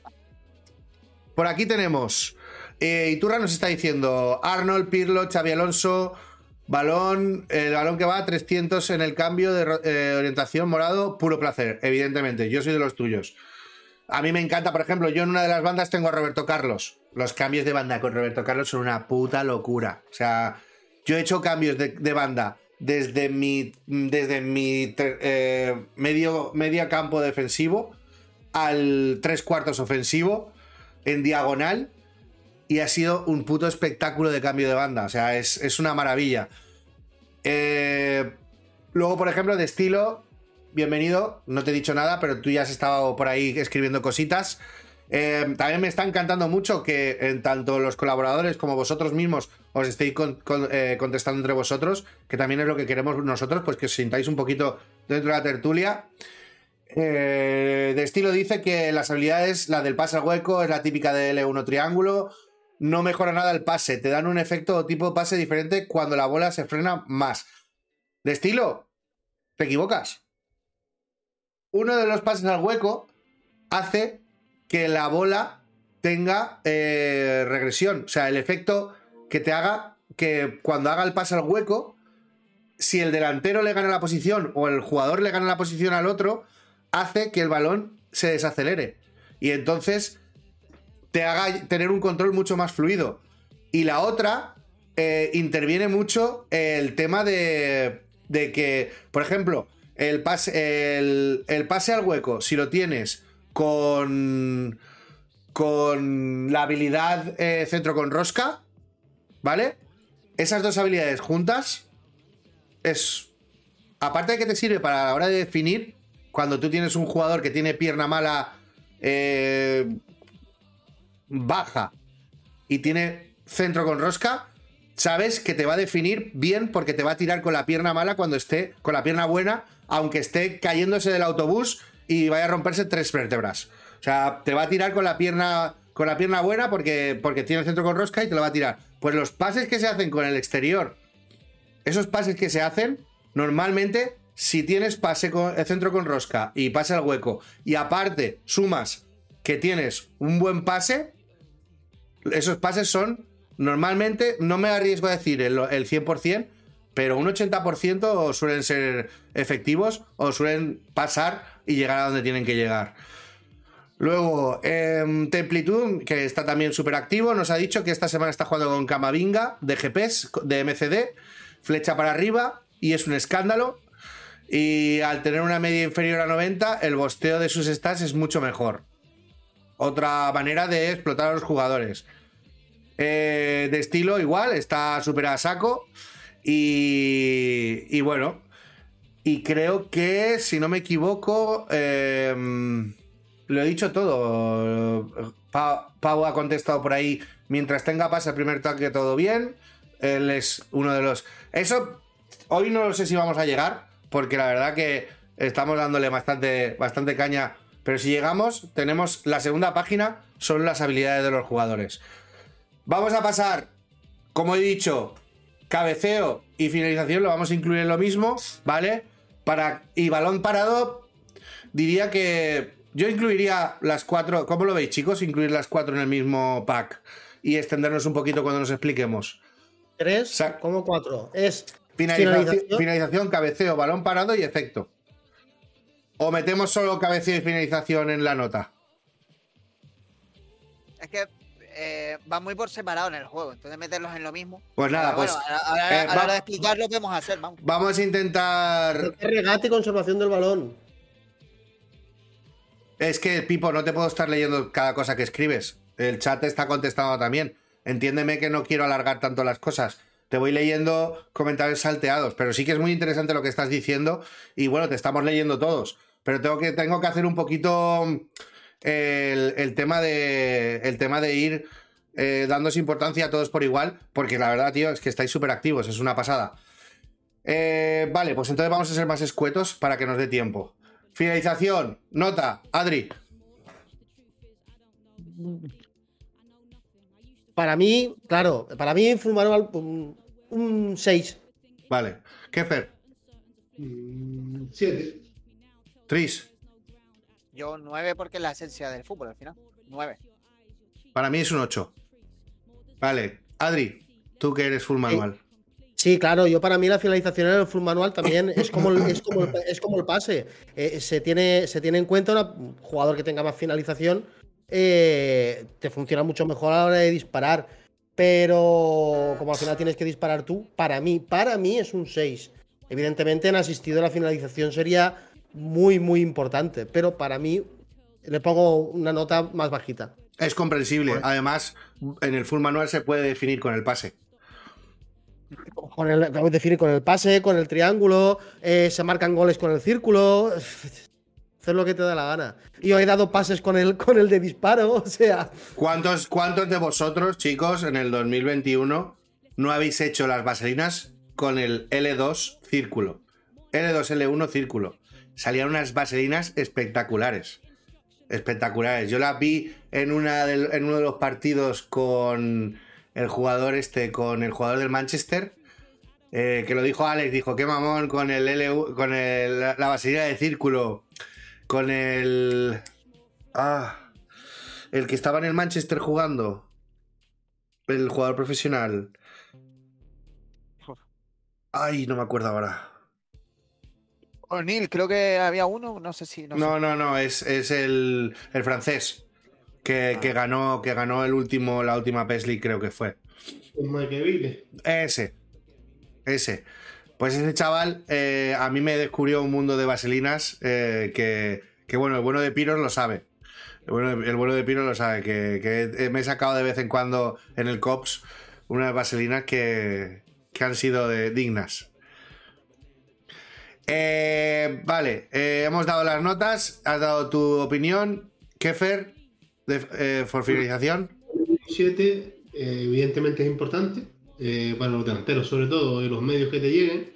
Pero como yo creo que en este juego o, o es muy fácil de primeras meter, que lo tengas muy fácil, un uno un mano a mano, o estés colocado perfecto, no tiraría. Como yo siempre a lo mejor a veces cuando estoy tiro para el reyace y después de intentar meter reyace a puerta vacía, pues, pues le doy un 7. No, no, no, le doy más nota porque creo que, que no, que no, no tiene esa excesiva contundencia en el, en el juego. Ese tipo, pues, si no tiras de- no la metes de primera, para el portero y te queda rechace, creo que hasta ahí tiene más peligro que, que tirando de primera. ¿sabes? Vale, Tris. Yo, bueno, yo voy a la contra. Eh, yo creo que sí tiene muchísima importancia. Yo, de hecho, eh, aunque me lleve palos ahora, pero yo he tenido ocasiones clarísimas con, con Bellingham, por ejemplo, que tiene poquito de finalización.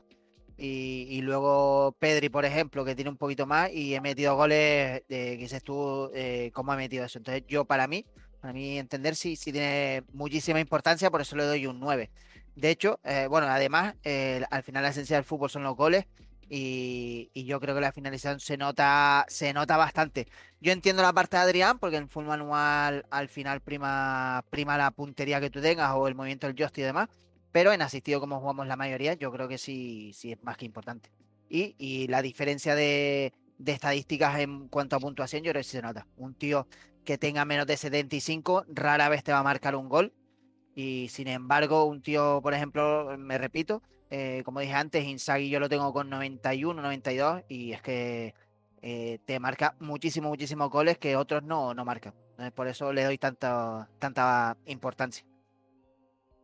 Vale, yo le he dado un 8 por lo que estábamos diciendo, ¿vale? Le he dado un 8 por, eh, porque para mí es muy importante que tenga mucha finalización si no tiene ninguna habilidad. Pero si tiene habilidades, tampoco es tan importante que tenga mucha, mucha, mucha finalización. Si tú tienes recursos que, que te hagan que el jugador eh, no tenga que utilizar siempre la precisión y pueda utilizar más el posicionamiento o por ejemplo pues el que tenga un buen R2 o que tenga que no sea más importante eh, dónde va el, tiro sino cómo va el tiro eh, pues por ejemplo si a mí un delantero, eh, como he estado diciendo, eh, tiene finalización 80, están diciendo por aquí Vinicius. Si Vinicius, por ejemplo, no sé si la tiene, eh, ponérmelo, yo a Vinicius no lo utilizo. Pero si Vinicius tiene, para mí, 80 de finalización, tiene centro con rosca y remata el primer toque, para mí no es tan importante que tenga una finalización más alta. ¿Por qué? Pues porque en una buena flecha les le va a subir entre 80 y, 80 y 85 y con esas habilidades va a poder definir de maneras que otros que no tienen ese porcentaje eh, pues tienen que simplemente eh, tirar porque la, precisión de la, finalización es tirar a los palos o que el portero no la coja.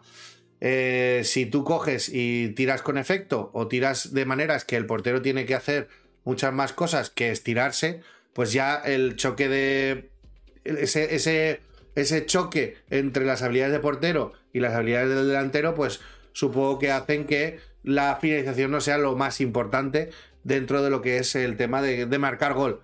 Pero ya te digo, es mi opinión. Mm, yo, si tengo un delantero que tiene 95 de finalización, voy a estar más contento que si tengo un delantero que tiene 80. Pero ya son cositas que pues se van también eh, controlando y teniendo eh, poquito a poco eh, dependiendo de, lo cómo te guste jugar y con qué te guste jugar. Entonces es eso. Eh, vale, eh, cabeceo. Nota. Me, permite, antes que sigas, es que hemos sacado bastante el tema y la, misma, y a mí yo tengo, me salta la pregunta a mí, de cuánto es mucho, cuánto es poco, ¿cómo seguían ustedes por los colores cuando van subiendo, cuando va pasando de amarillo a verde? ¿No? En, los stats. O sea, ¿cuánto considerarías que es mucho o poco en un, en, un stat? Porque a lo mejor, hubiésemos empezado por ahí. Si me, deja, si me deja contestar, Kane, para mí la media mínima para una estadística de, decente es 75. A partir de 75, lógicamente, mientras más arriba esté, va a ser mucho más bueno, pero de 75 hacia arriba ya empieza a ser, eh, pasa de, de normal a bueno y muy bueno, y de 75 para abajo creo que es insuficiente. Muy importante, Tris, para completar tu pregunta. Sí, sí. ¿Antes o después de sumarle los tres puntos de química? Eh, siempre después. O sea, para ti entonces es 78. 78. Vale. Para mí, para mí, por ejemplo, para mí, por ejemplo, con, 75 ya, ya empiezan a funcionar las cosas.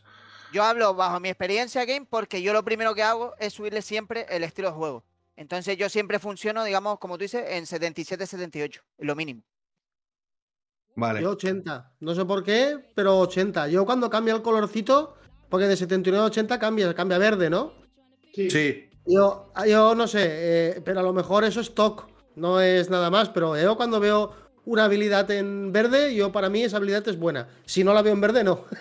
Así de tonto soy. Pero lo que decís vosotros de 75, yo solo pongo 80. No me digáis por qué, pero es la sensación que a mí me da. Tanto como para gastar, por, por ejemplo, 4 puntos en subir de 79 a 80. O sea, es, es necesario. Pon tú que ya hayas subido los niveles de un jugador bola blanca y estés en 79 y para subir el siguiente necesitas 4 puntos, por ejemplo, subirías para dejarlo en 80. O sea, No, es tan no trabajo. Qué yo Tan, que tan, depende tan- de la, de la estadística, ¿no? Yo, Yo tanto así, a ver, de 79 a 80, mucha diferencia no va a haber. Es más el colorcito que otra cosa. Es que lo que tú acabas de poner es algo que yo no me planteo porque yo no juego con chatarra de jugadores bola blanca. Bueno, Entonces, yo no me planteo, no me tengo que gastar 4 puntos en subirle a un tío de 79 a 80. Me tengo que gastar uno o dos como mucho. Como mucho, dos.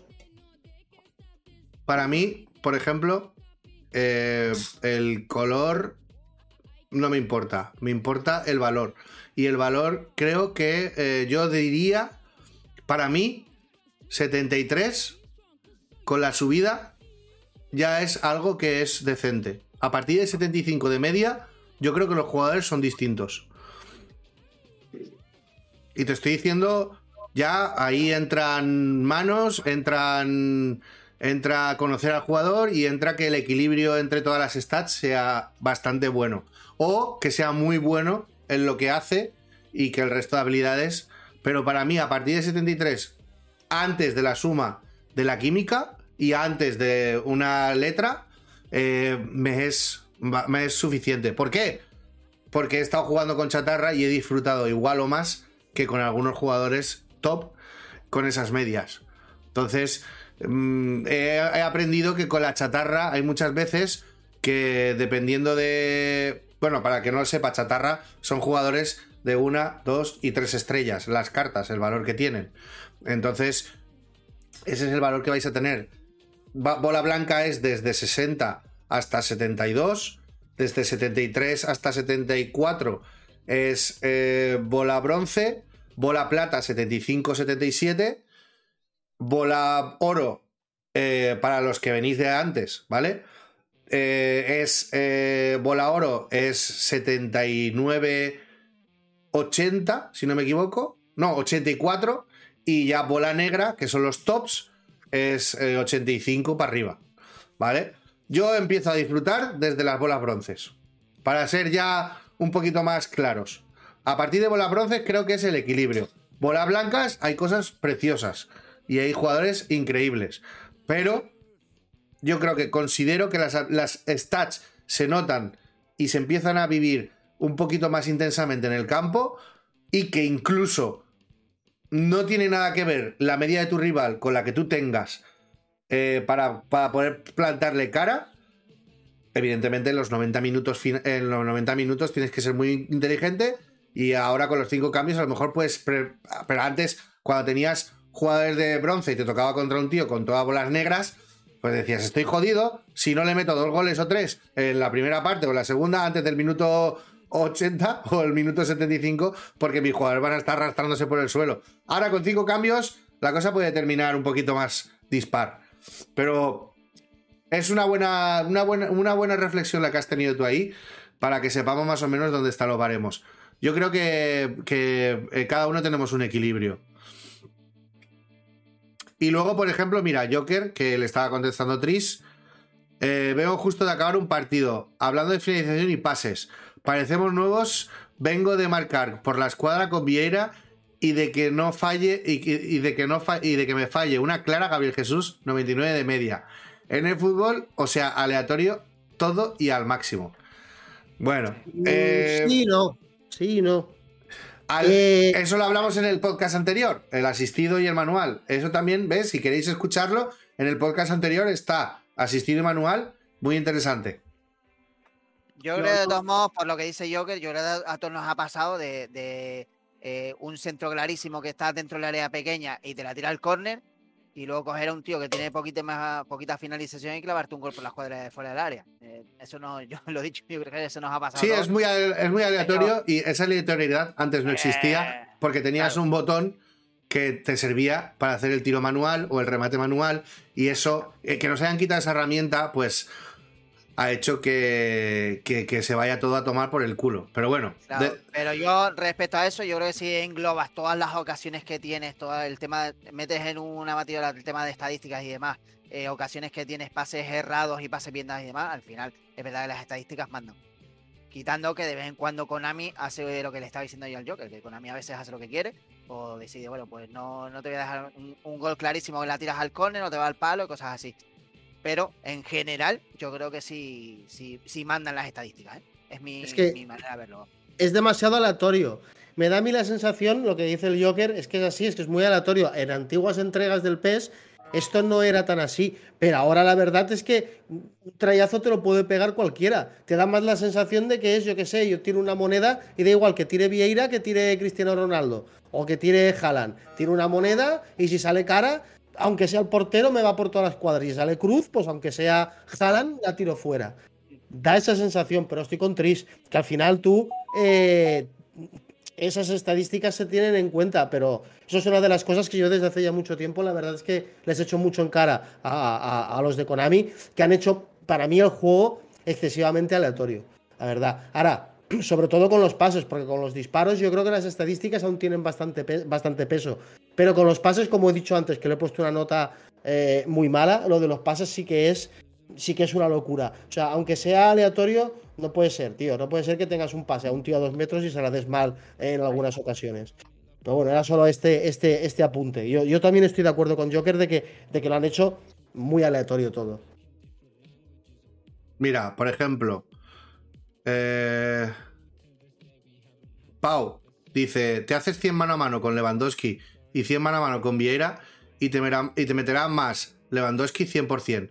Eso no quita que luego te falle una clara Lewandowski y Vieira la clave. Claro. Sí, Claro. el Pau va, va un poco en nuestro discurso de que al final las estadísticas mandan. Y ahí tiene razón, no es lo mismo. eh, bueno, la prueba que está diciendo ella, yo creo que es la. Lo Pau, Pau- Pau es, es chico. No- que no te pase lo ah, mismo que a mí. perdón. Que no Ah, te pase lo mismo que a mí. Pau es. Pau, Pau es Pau 24, el exjugador del Barcelona. Ok, pues perdón, Pau. Cago en la leche. Pau, tío.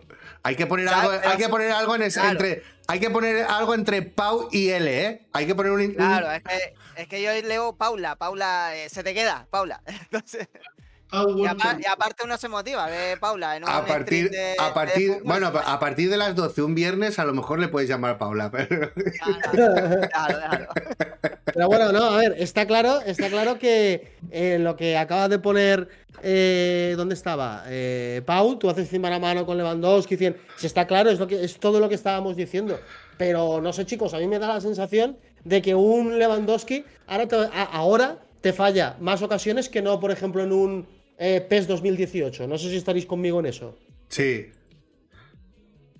Pues eso, e- eso era lo que yo quería decir, básicamente. Vale. Cabeceo, notas. Pues cabeceo, yo en disparo que le he puesto un 6, pues cabeceo también. Vale. Kefer. En ataque un 1, en defensa un 8. Bueno, perdón, no lo he leído, ¿vale? Cabeceo, precisión del jugador de cabecear. Pues, he, he puesto el zoom para que todo el mundo lo lea, pero por si alguno no está, no nos tiene eh, puesto en pantalla, para no ver nuestros caretos, os lo digo. Aparte, me he olvidado que también estamos con el podcast y, y esto lo resubiremos en el podcast y queda muy mal, pues que, que os diga la palabra y no la descripción. Pues el cabeceo es la precisión del jugador al cabecear. Eh, Kefer ha puesto un 2 en defensa y un Al revés. Un Al 2 revés. en ataque y un 8 en, defe- y un ocho en defensa. Perfecto. Tris, Yo voy a copiar la nota de Keffer. vale, para mí cabeceo es otro 8. En general. Tanto arriba como abajo. Ah, vale. En general. Porque yo, yo, bueno, lo explicaré ahora. El primero es Adri, por orden. Yo, yo quiero escucharlo de estos dos, cómo puede ser que en aquí arriba un 2 y en defensa un 8, si no es. A mí me ha flipado mal. un poco, yo tengo que decirlo, ¿vale? A mí me ha flipado un poco Tris, que es el señor juego por las bandas. Ah, sí, sí, sí. Pero, pero yo explico. Lo que pasa es que también lo pienso y he sufrido mucho. Ese centro moradito, doble, tri- eh, Ah. triple triángulo, tri- triple círculo, que te le mete, que, que- que pasa por todos lados ahí, que si va al, al corte inglés y roba, no saltan las alarmas, ¿sabes? Y, y- y me lo creo, me lo creo porque se ha- el tío pues se ha especializado a ir por abajo.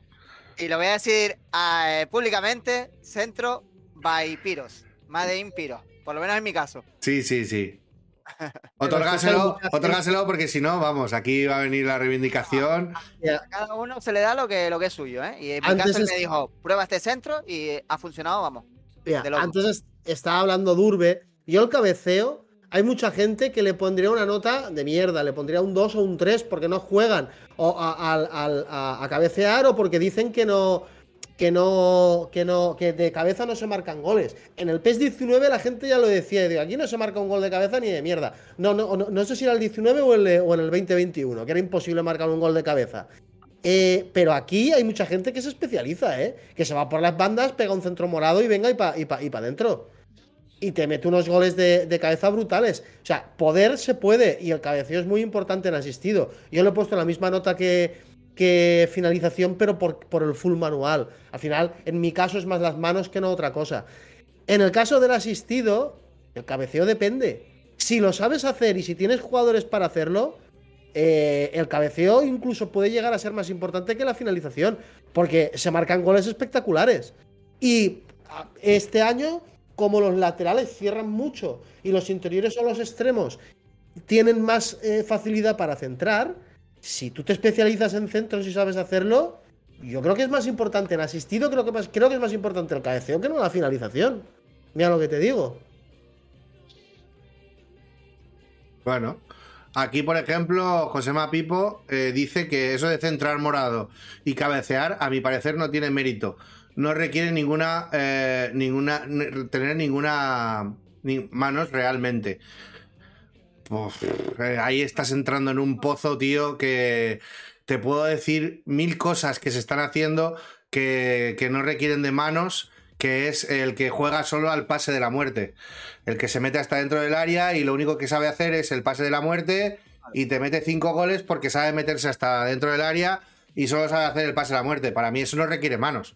Para mí tampoco requiere manos el que tiene el puntillo, que sabe que si desde la punta de una de las esquinas del área chuta desde fuera del área, cuando tiene el delantero en el, en el lado opuesto, eh, en, el, lado contrario, eh, eh, me ha salido un palabra en medio español e inglés que os pido perdón. Eh, sabe que va a ser un rechazo del portero y que va a caer en los pies del jugador. Para mí tampoco tiene mérito. Es que cada uno tiene su manera de jugar y cada uno tiene su efectividad y, su, no, y no su efectividad. Por ejemplo, una cosa que apreciamos ayer que ya no se ve mucho y que es de un all school, por ejemplo, es el los dos partidos que tenéis de Tris contra Gutista. Gutista es un tío que sigue jugando con la línea del fuera de juego. Eso no te lo hace la mitad de la gente que juega en primera división tal cual. ¿Por qué? Porque juega al puro meta, juega a lo que te hace ganar. Mucha gente se olvida de que esto es un simulador de fútbol. Evidentemente, cada uno juega el tipo de juego que quiere. Pero yo estoy 100% convencido de que una persona que juega como quiere jugar en la vida real va a disfrutar 4.500 veces más que un jugador que juega al meta. Porque un jugador cuando juega al meta, como no le salga todo sincronizado y, todo de, golpe, eh, y como lo tiene todo estipulado, que es eh, pim pam pum, bocadilla atún, pues os encuentre con alguien que sepa frenarlo es cuando ocurre lo que ocurre. Pero si tú acabas un partido de fútbol jugando a tu juego, intentando hacer tu juego, intentando hacer pases por arriba, intentando hacer pases por abajo, intentando definir por el centro, intentando definir por la banda, intentando hacer uno contra uno, intentando tirar desde fuera del área. Si intentas variar y, pierdes el partido, se te queda ahí, joder, eh, no, he, conseguido eh, terminar el partido como yo he querido, pero no ha sido más por el rival, sino ha sido más por mí, ¿sabes? Eh, no sé si me entendéis. Es, es, un mundo. Eh, ahí te metes en un pozo un poco bastante profundo y que también sería buen, un buen debate. Da para otro podcast. Sí, da para otro podcast. Eh, ¿habéis, opinado, habéis opinado todos ya del cabeceo, ¿verdad? No, ellos no, yo quiero saber, ellos no. Solo Adrián. Solo Adrián. Ya está, ya está, yo quiero ellos, esa nota que le han puesto. Madre mía, madre mía, menudas cotorras estamos hechas. Nos vamos a la tos en la noche hoy, ¿eh? No, bueno. Ahora, le meteremos un poquito de, rapidez. Pero bueno, Kefer, todo tuyo, cabeceo. que Adri me está esperando con el hacha. Que Adri me está esperando con el hacha. A ver, yo el cabeceo, eh, es que yo no sé, para el ataque es que yo no centro nunca. Sé que, que se puede centrar y sé que se marcan goles de, de cabeza, por eso lo valoro un poco más en, defensa. Y como habla de precisión, yo lo que quiero que cuando me despeje el defensa, a lo mejor me lo despeja uno de mis jugadores para yo crear el contraataque, ¿sabes? No que lo despeje a, a lo loco. Entonces, cuanto más, cuanto más cabeceo tenga, pues mejor. Así yo puedo montar un contraataque. Eh, como recurso en ataque no lo uso nunca. Yo si centro te lo centro por abajo o te recorto y me meto para el centro y te filtro, ¿sabes? Yo muy, muy raro, o sea, tengo que estar muy desesperado de decir, no le meto mano por ningún lado, vamos a hacer un centro a ver si, si suena la flauta. Entonces, esos puntos de cabeceo, para una vez que lo hago cada, cinco partidos, prefiero ponérselo en regate o en control de balón o en velocidad que lo vea, que lo, que lo voy a hacer en más partidos. Es importante, sí, entiendo que la gente que, que gente que con especialista en centro o con una alineación que, que abras la banda y centres a, a, un tanque, le saque partido, pero en ataque yo no lo uso mucho. Mira, perdona que os corte, ¿vale? Pero, por ejemplo, cuando empecé a jugar un poquito más de seguido, antes de que empezara el volumen de trabajo fuerte, me tocó contra un pro player brasileño, ¿vale?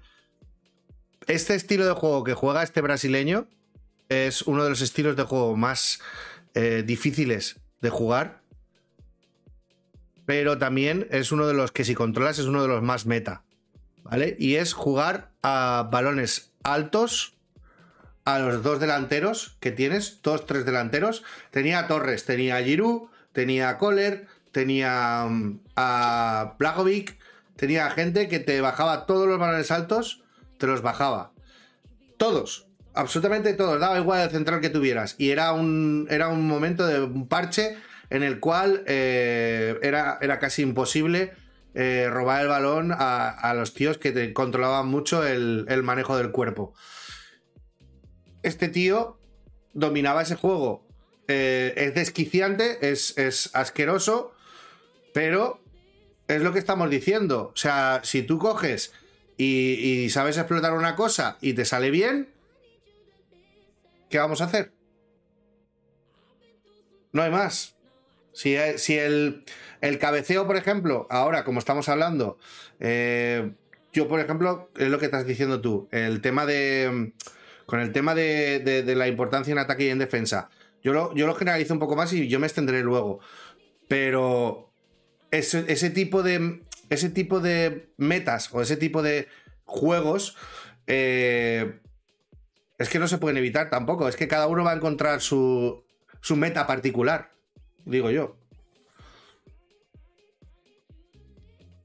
por eso mola tanto el fútbol, porque cada uno juega a su manera, ¿no? Exacto. O sea, que tampoco nos tenemos que justificar eh, eh, el, tema. Es. Eh, mira, el Pau dice que cada uno tiene su estilo. A mí me gusta el estilo jaula. Pues, hombre, te podemos, te podemos meter aquí un buen, un buen, un buen espadacillo eso es para otro. Eso, es que eso da para otro podcast, tío. Todo esto. De la gente que va al meta ahí a lo loco. Yo, yo siempre os lo he dicho, tío. Yo siempre os lo he dicho. Este juego tiene un único modo de juego. Sea, el fútbol solo tiene, tiene un único modo de juego, que es el juego, es el ranking. Y tú, cuando entras al ranking, tú vas a ganar. Ya, incluso la gente va a ganar por encima de divertirse.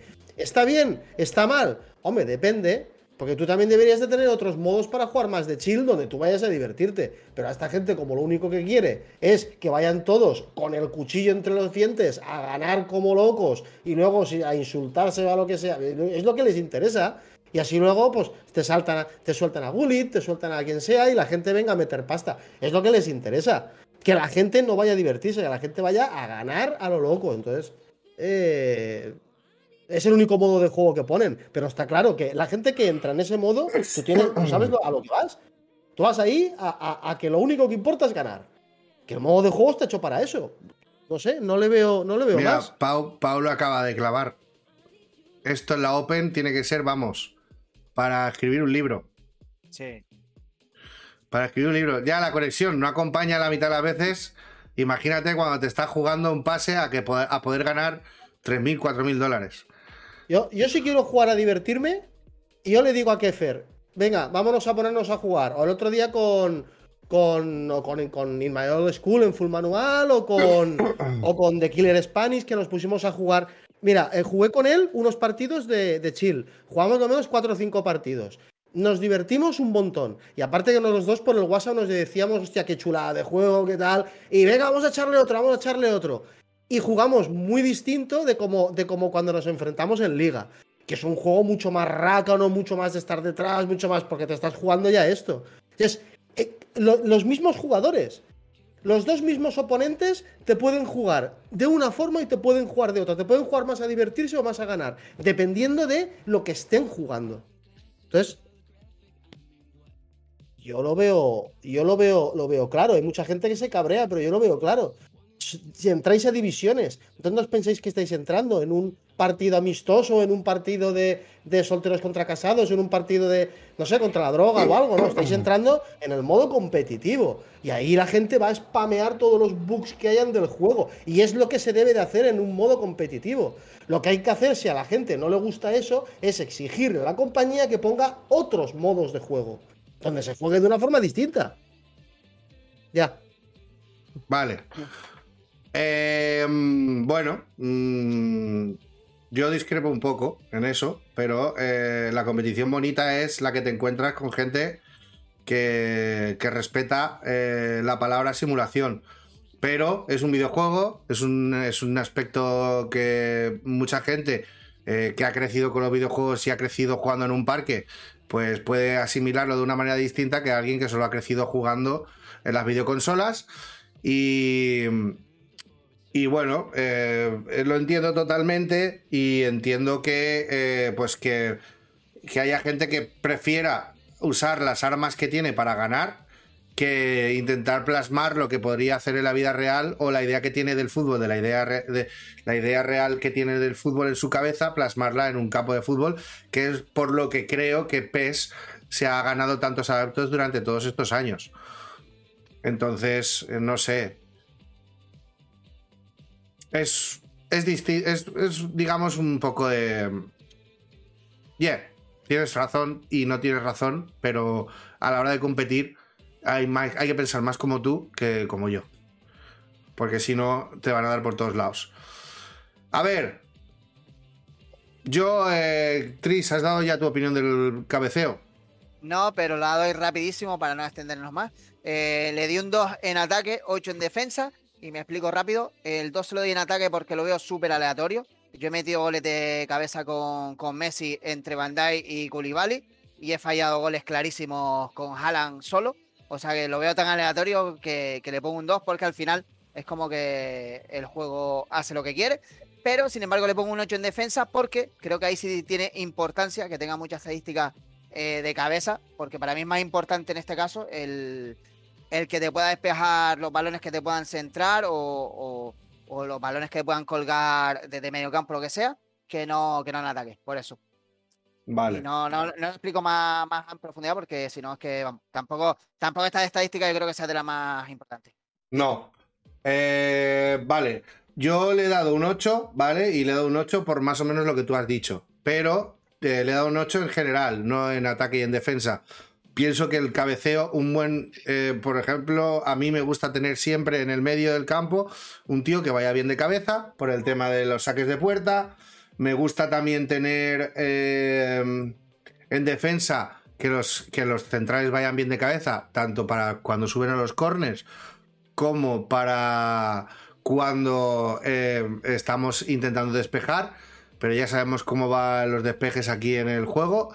Y luego también eh, me gusta mucho pues el tema de que como tengo el recurso, yo uso bastante el recurso de, de- de centrar, o cuando ya cojo un poco más de fluidez en las manos y, y tal, me gusta mucho la extensión de balón. Entonces me gusta mucho eh, jugar con el delantero, como tengo un delantero grande, eh, tirarle un balón elevado desde el tres cuartos o desde el medio del campo y eh, planchar la bola hacia atrás, que se hace muchísimo en el fútbol, para pues, saltar dos líneas de defensa en vez de una, de una forma rápida.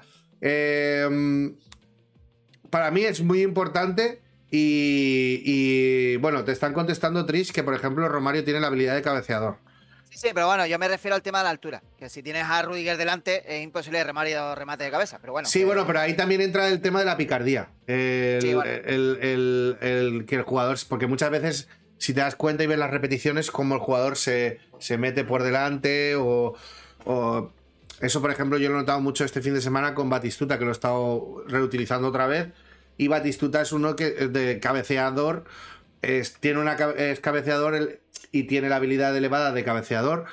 Y rematando, él eh, muchas veces se anticipa más que gana el salto, sino es, digamos que la conjunción de habilidades hace que sea más letal. Eh, Evidentemente, pero vamos, que he puesto Batigol por, por poner un, claro ejemplo. Sin yo, dije Romario por la altura, igual que de nombre Messi, por nombre algo. evidentemente, evidentemente. Vale, aquí vamos a pasar el balón, balón parado y efecto. Sé que va muy de la mano, pero para ganar un poquito de tiempo, aunque no sea 100% junto, vamos a separarlo mientras nos expliquemos, ¿vale? Pero quiero que, nos quiero que me deis la nota del balón parado y del el efecto junto. Balón parado, efecto. Yo, en breve me voy a tener que marchar porque tengo, tengo partido de, de, de Estoy diciendo que se espera un poquito más. El contrincante que me está. Le doy las gracias. Me ha dicho que está en casa ahí, todo tirado en el sofá. Y digo, pues espérate un poquito más. balón parado y efecto. Eh, yo no lo utilizo mucho.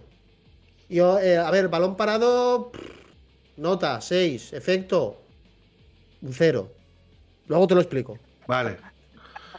Kefer. Un 1 los dos. Uno de los dos. Vale.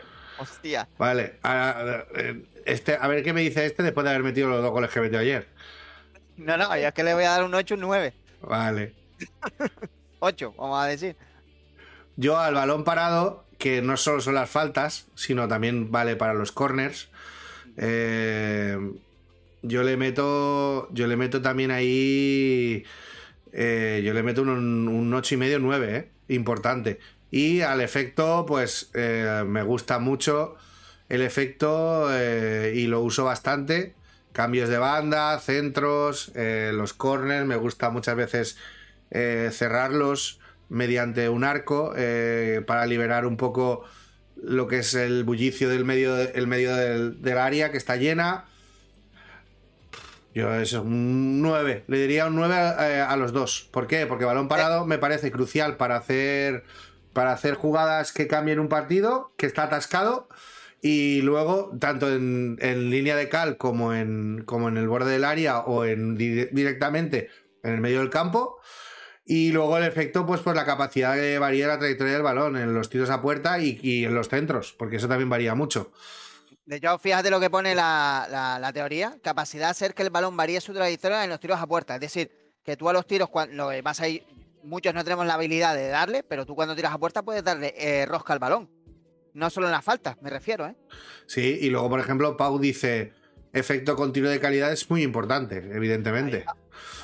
Eh, a mayor efecto, pues mayor R2, mayor R1 vas a tener, dependiendo con lo que estés jugando. Eh, bueno, explícate tú, Adri.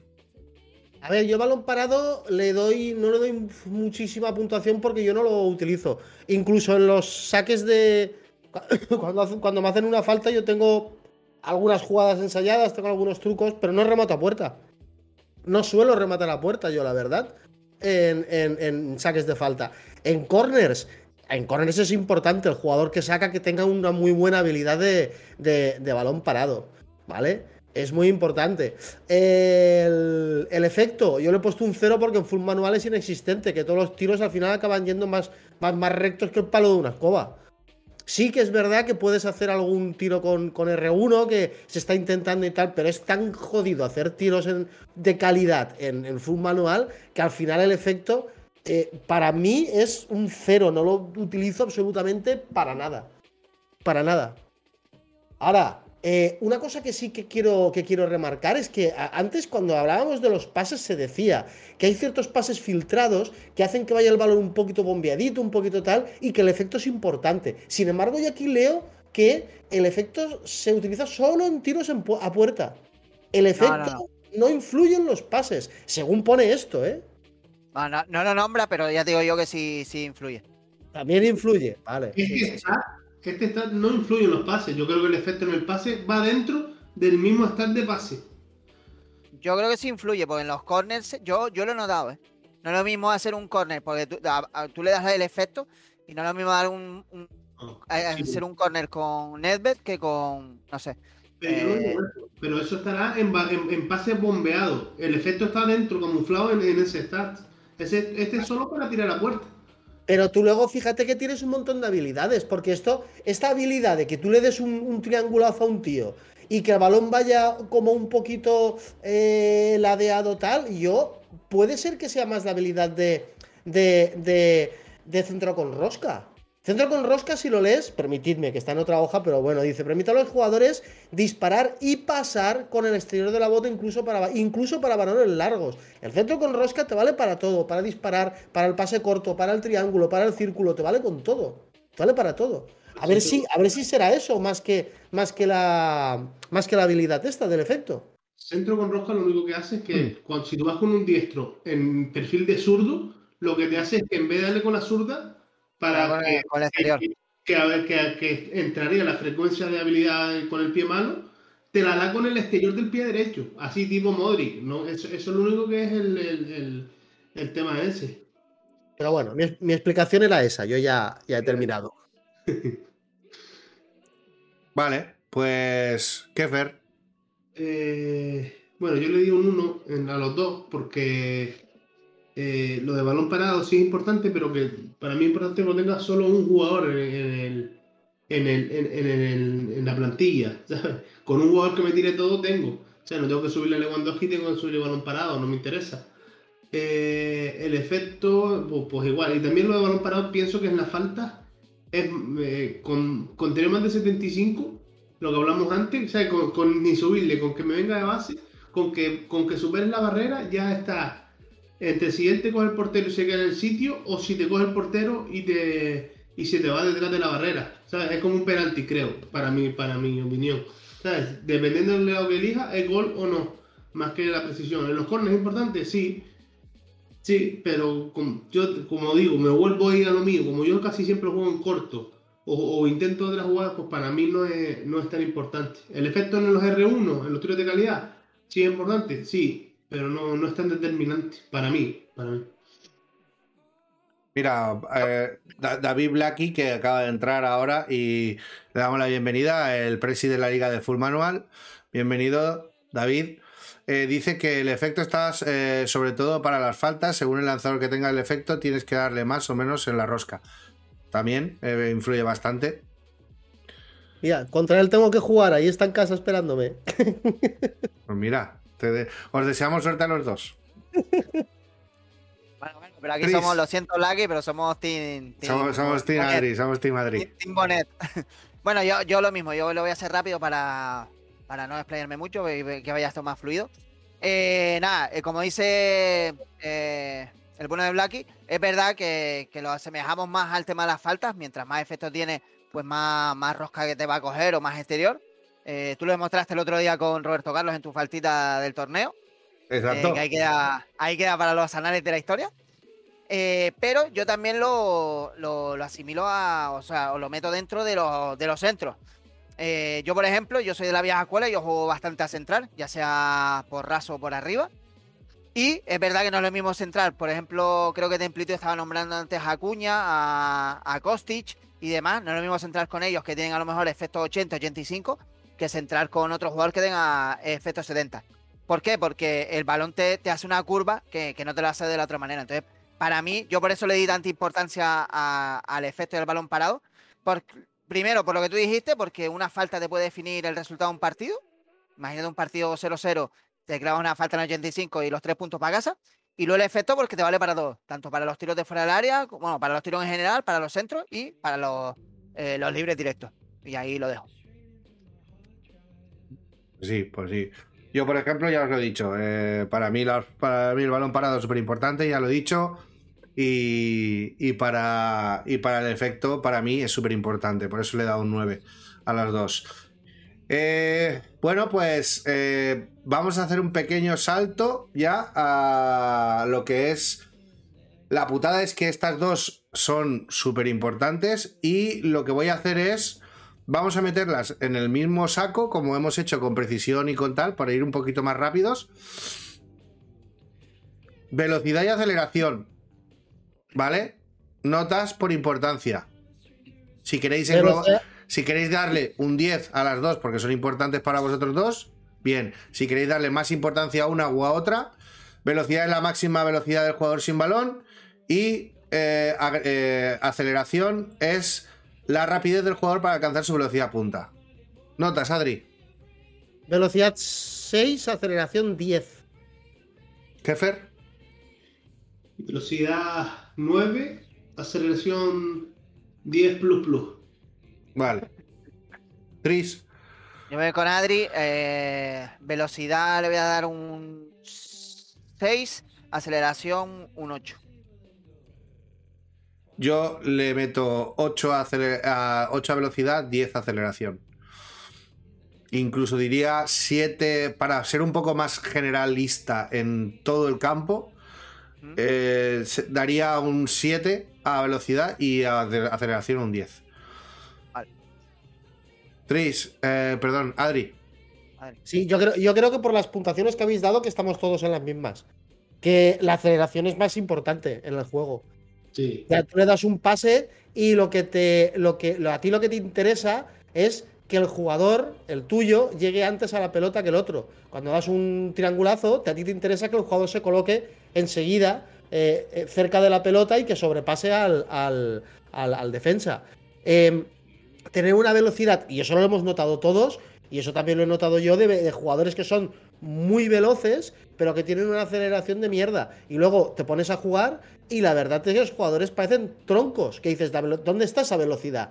Un tío con una media de 80 y pico en velocidad y 70 en aceleración, ¿dónde está? No la ves en el juego. Sin embargo, un tío que tiene una aceleración brutal eh, funciona mucho mejor. Y más, yo creo que, yo entiendo que es más también como en el fútbol real, que como se juega tan, tan como, se juega con equipos tan cerraditos y, se juegan todos los jugadores tan concentrados, ¿vale? Tan cerca unos de otros, al final es más importante, igual que en el fútbol real en- aquí en el, juego, que, el jugador reaccione antes que no que, corra que te cagas como hacía a lo mejor Roberto Carlos.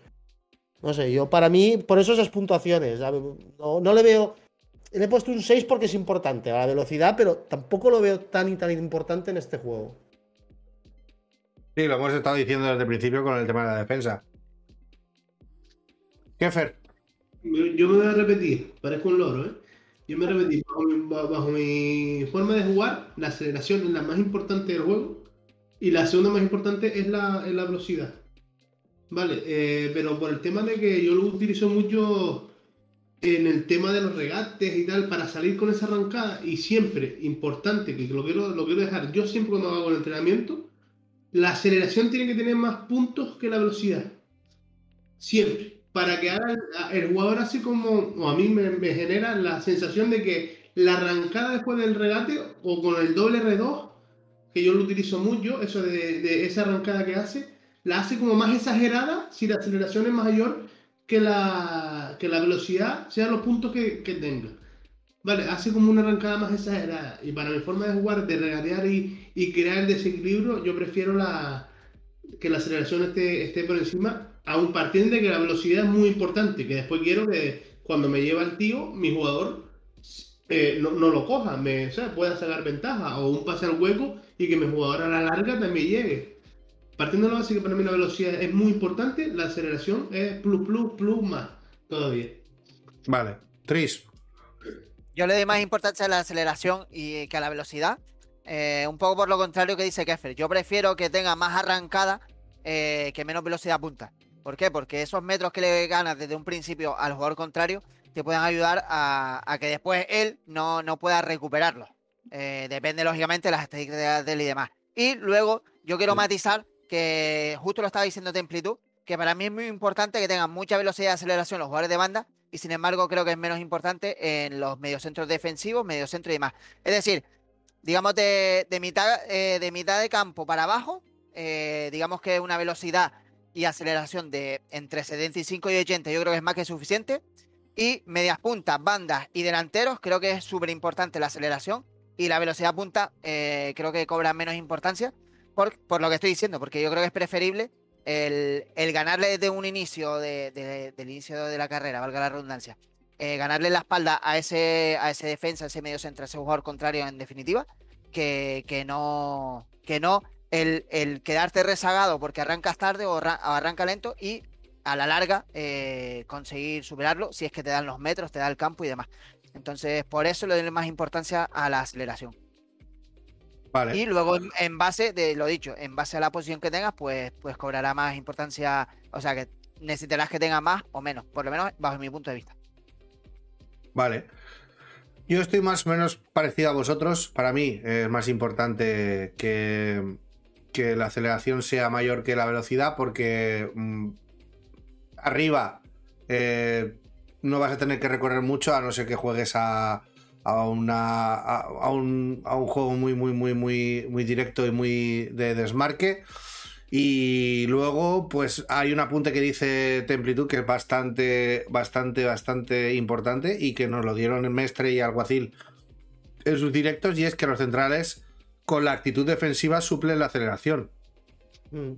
Y eso nos lo enseñaron ellos porque cuando entrenaron para la, para la PES League, eh, entrenaron eh, a razón de priorizar eh, lo que tenían que hacer. O sea, es lo que he dicho yo antes. Si tú a un tío le metes actitud ofensiva, actitud defensiva, lo subes bastante y tienes actitud, siempre va a estar más pendiente de cubrir los huecos y de cortar los balones y estar ahí que de pues eh, subir o buscar la carrera o cualquier cosa de ese tipo. Eh, para arriba, pues sí, evidentemente, si tú tienes a jugadores rápidos y que cogen una velocidad rápidamente, eh, posiblemente puedas generar muchos más huecos y a raíz de generar muchos más huecos, más opciones para poder jugar tu balón o tu juego y que eso haga que, que las opciones de ataque sean mucho mayores que a la hora de defender.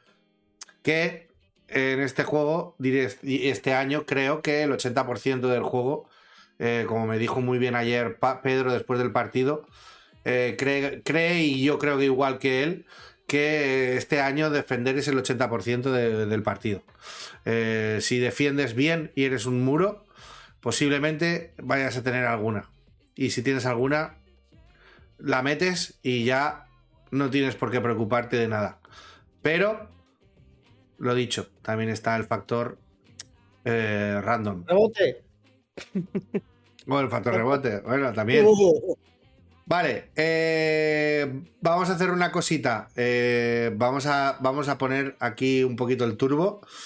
Potencia de tiro. Potencia, salto podía entrar dentro de cabeceador, ¿no? Digamos. Salto, digamos que sería algo que va ligado al, al cabeceador. Y, es algo que le damos importancia, pero eh, un tío que salte mucho, pero no tenga cabeceador, pues tampoco va a ser muy útil, ¿no? Yo en mi, en mi caso, potencia de tiro y salto, para mí la nota es un 15. Pero es que son justo dos habilidades que las necesitas en, en full manual. Full manual potencia de tiro es pegar un trayazo. Además, me da la, no, me da la sensación, no, estoy seguro de que, de que los disparos en full manual salen más, más fuertes que no en asistido. Entonces, claro, yo quiero un tío que, que te pegue un pepinazo y que se le doblen las manos al portero. Es lo que yo necesito. Y salto lo mismo. El cabeceo ya lo dirigiré yo hacia puerta. Pero sí que quiero que el tío me salte. Y para mí le salto, bueno, si potencia de tiro es un 15, el salto es un 20. Porque lo necesito tanto en defensa como en el centro del campo como en la delantera. Salto para mí es clave jugando en, en full manual. A ver, eh, la verdad es que lo estamos hablando internamente y no sé, a ver, te voy a preguntar a ti porque tú no lo habrás leído, eh, Adri, y tú, Tris, creo que tampoco. Pero eh, si, no- si te das cuenta, nos hemos estado centrando en todas las stats ofensivas y hemos cascado dos horas.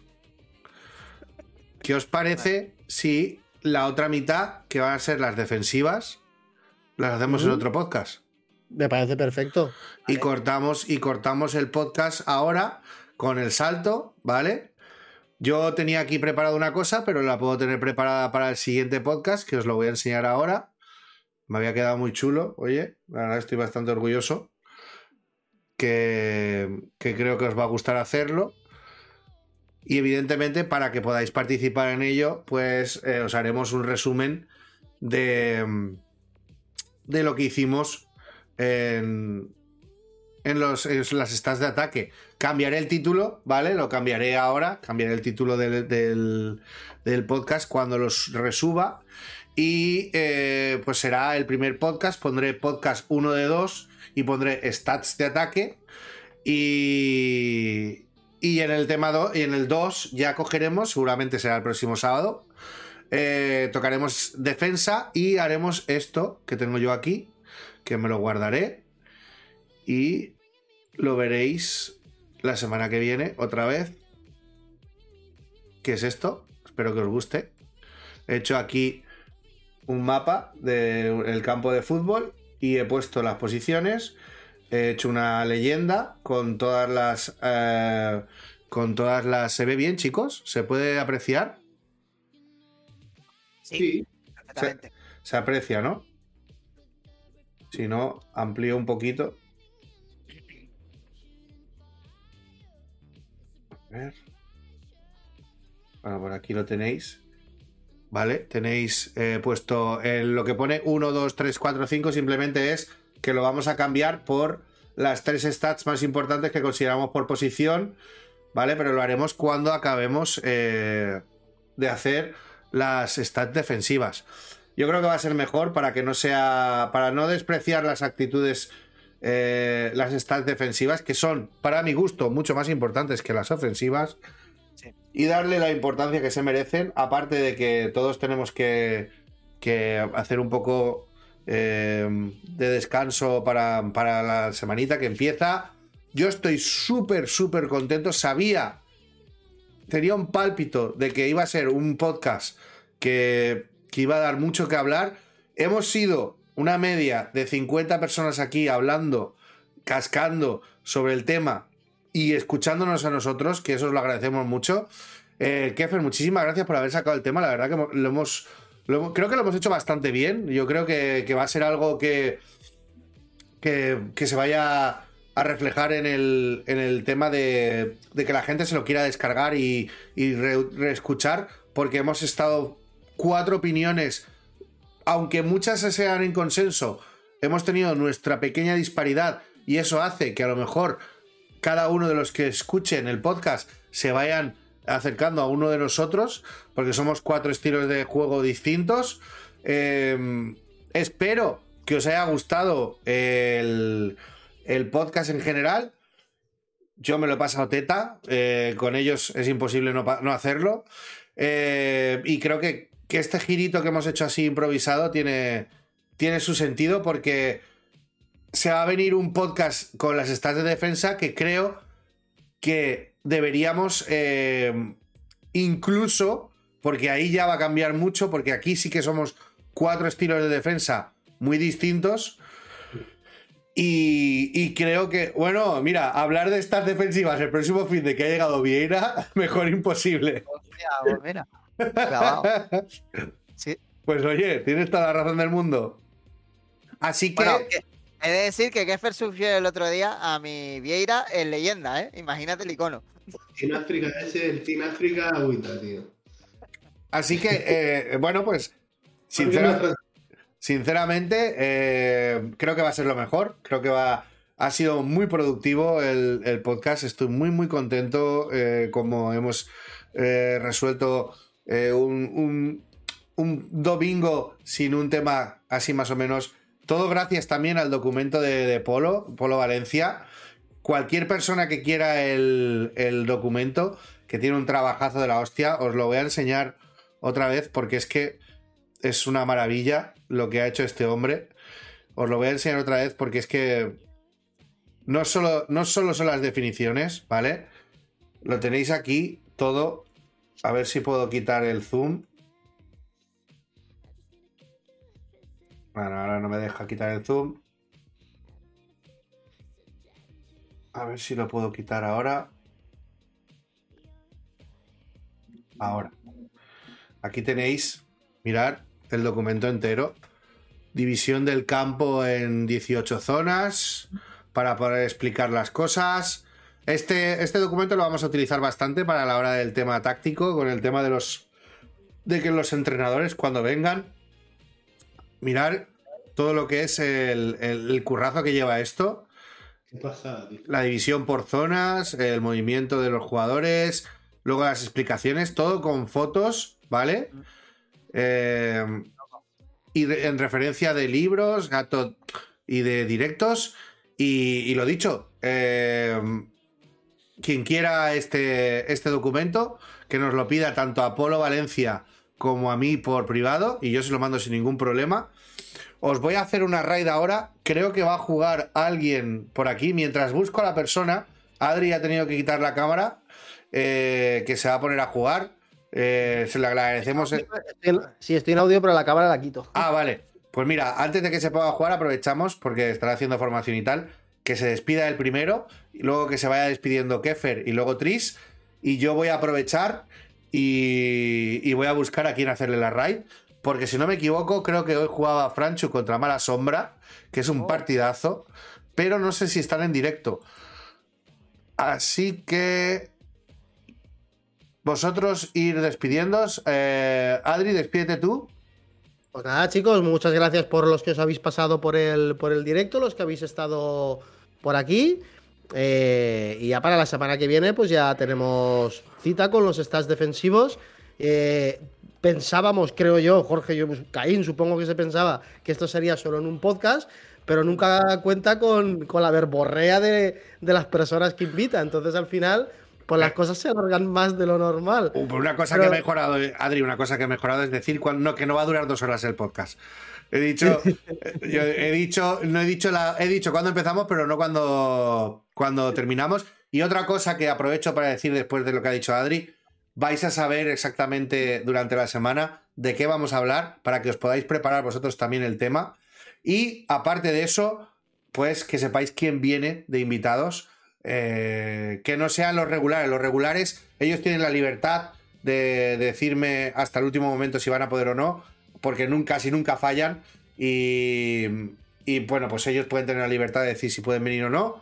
Pero si tengo invitados cerrados, eh, a modo de también un poquito de que no ocurra nada raro, vamos a anunciarlo durante toda la semana para que os podáis preparar preguntas y cosas, porque se está, van a empezar a venir bastante, bastante, bastante eh, gente interesante que no, no puede estar de normal y me gustaría que os prepararais también vosotros, como nosotros, las todo lo que son las entrevistas y los podcasts con tertulia que tenemos.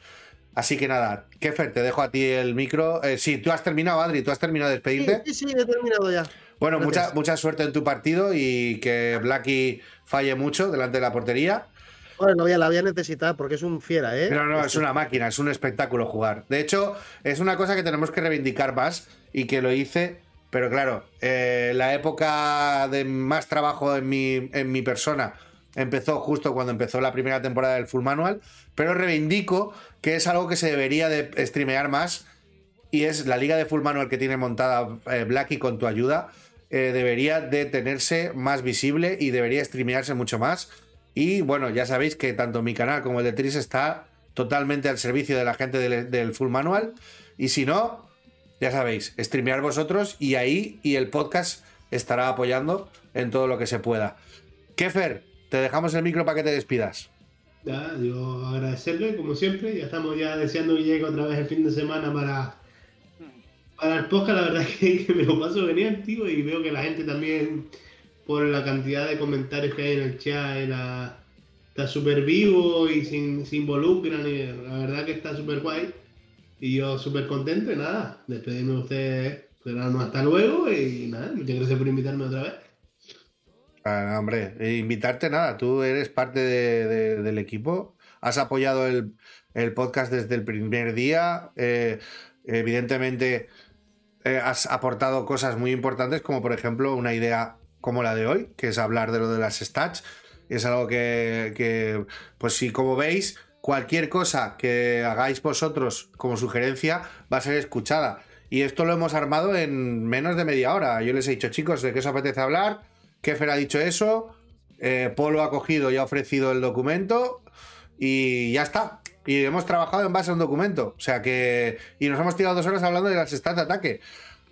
Yo tenía aquí toda la infraestructura, pero es que no nos ha hecho falta, lo teníamos todo preparado. Así que eh, dejo que Tri se despida y, os hacemos una raid. Nada, yo eh, lo- lo habitual, eh, agradecerte que cuentes conmigo para estas cosas porque es lo que dice Kefir. La verdad que, que hay mucha gente que, piensa en el fin de semana para, salir de fiesta, para emborracharse y demás, y nosotros, nosotros estamos deseando que llegue el sábado el domingo para, para pasar este rato con, bueno, contigo, con, Adrián, con Kefir, con el que se quiera eh, unir. Eh, además, eh, es que ya viene siendo una cita súper, súper más habitual y, y, bueno, más que obligatoria para los que nos gusta todo este mundo.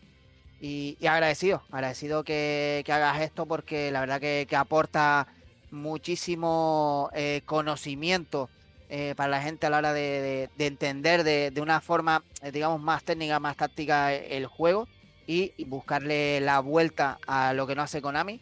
Entonces solo podemos tener palabras de agradecimiento a ti porque, oye, nos has brindado un lugar que, solo tú no, nos podías dar y, nada, que, encantado de estar por aquí como siempre y, que no lo dejes, que no lo dejes porque, porque esto es, vamos, la cita ineludible de los fines de semana. Pues muy bien. Eh, os voy a mandar y os voy a decir que, que os quedéis donde os voy a mandar porque se está jugando un partidazo de la, de la Copa El Rey del PES. Pauet Ford, un paisano mío, valenciano, contra Danielito Perú, eh, pro player de la Lazio. Llevan, están jugando el primer partido, penaltis. Eh, os voy a mandar con ellos, ¿vale? Para, para que animéis a Pau, porque lo va a necesitar. Aunque es un jugadorazo, yo creo que le va a ale- alegrar mucho que estemos por allí. Y lo he dicho, hay un montón de gente jugando, pero como aquí vamos a muerte con Oscar y con su proyecto, pues queremos que por lo menos la gente que no está acostumbrada a streamear y que le apetece pues que su partido se vea o que eh, mucha gente eh, dice que se ve afectada por el, por el tema de que mm, el juego eh, puede tener delay o no sé qué o tal y aún así streamea, pues oye, vamos a darle en agradecimiento esa visibilidad. eh, las 21 personitas o los que nos quedemos aquí, que ahora no sé cuántos somos, eh, vámonos para allá, vamos a quedarnos hasta que termine y vamos a animarle, ¿vale? Cuando lleguéis allí, aunque algunos no seáis de Valencia, soltar un buen amunt, ¿vale? Y, y a ver si nos llevamos el pase aquí a España, porque Danielito Perú es un rival muy, muy duro. Yo voy a meter aquí a Pauet eh, para que os vayáis para allá con él. Y voy a meter un poquito de música y nos vamos para allá. Sin duda, un placer, como siempre. Esto lo hacemos desde el corazón. Sabéis que mi sofá es vuestro sofá. Queremos que este sea el sofá virtual. De momento, estamos con el PES, pero no descartemos nada. De momento, el PES es lo que nos va a llenar eh, de, de contenido el sofá, pero no descartéis que podamos rellenarlo con otras cosas y en otros sitios. Así que, sin más, os mando con el bueno de Pau, darle muchísimos ánimos. Vamos a hacer ahí ruido fuerte, una Moon Valencia grande, grande, grande. Y, y que sepáis que, como cada podcast, es un honor. Yo soy Caín, esto es Free to Pes. Nos vemos en el siguiente podcast.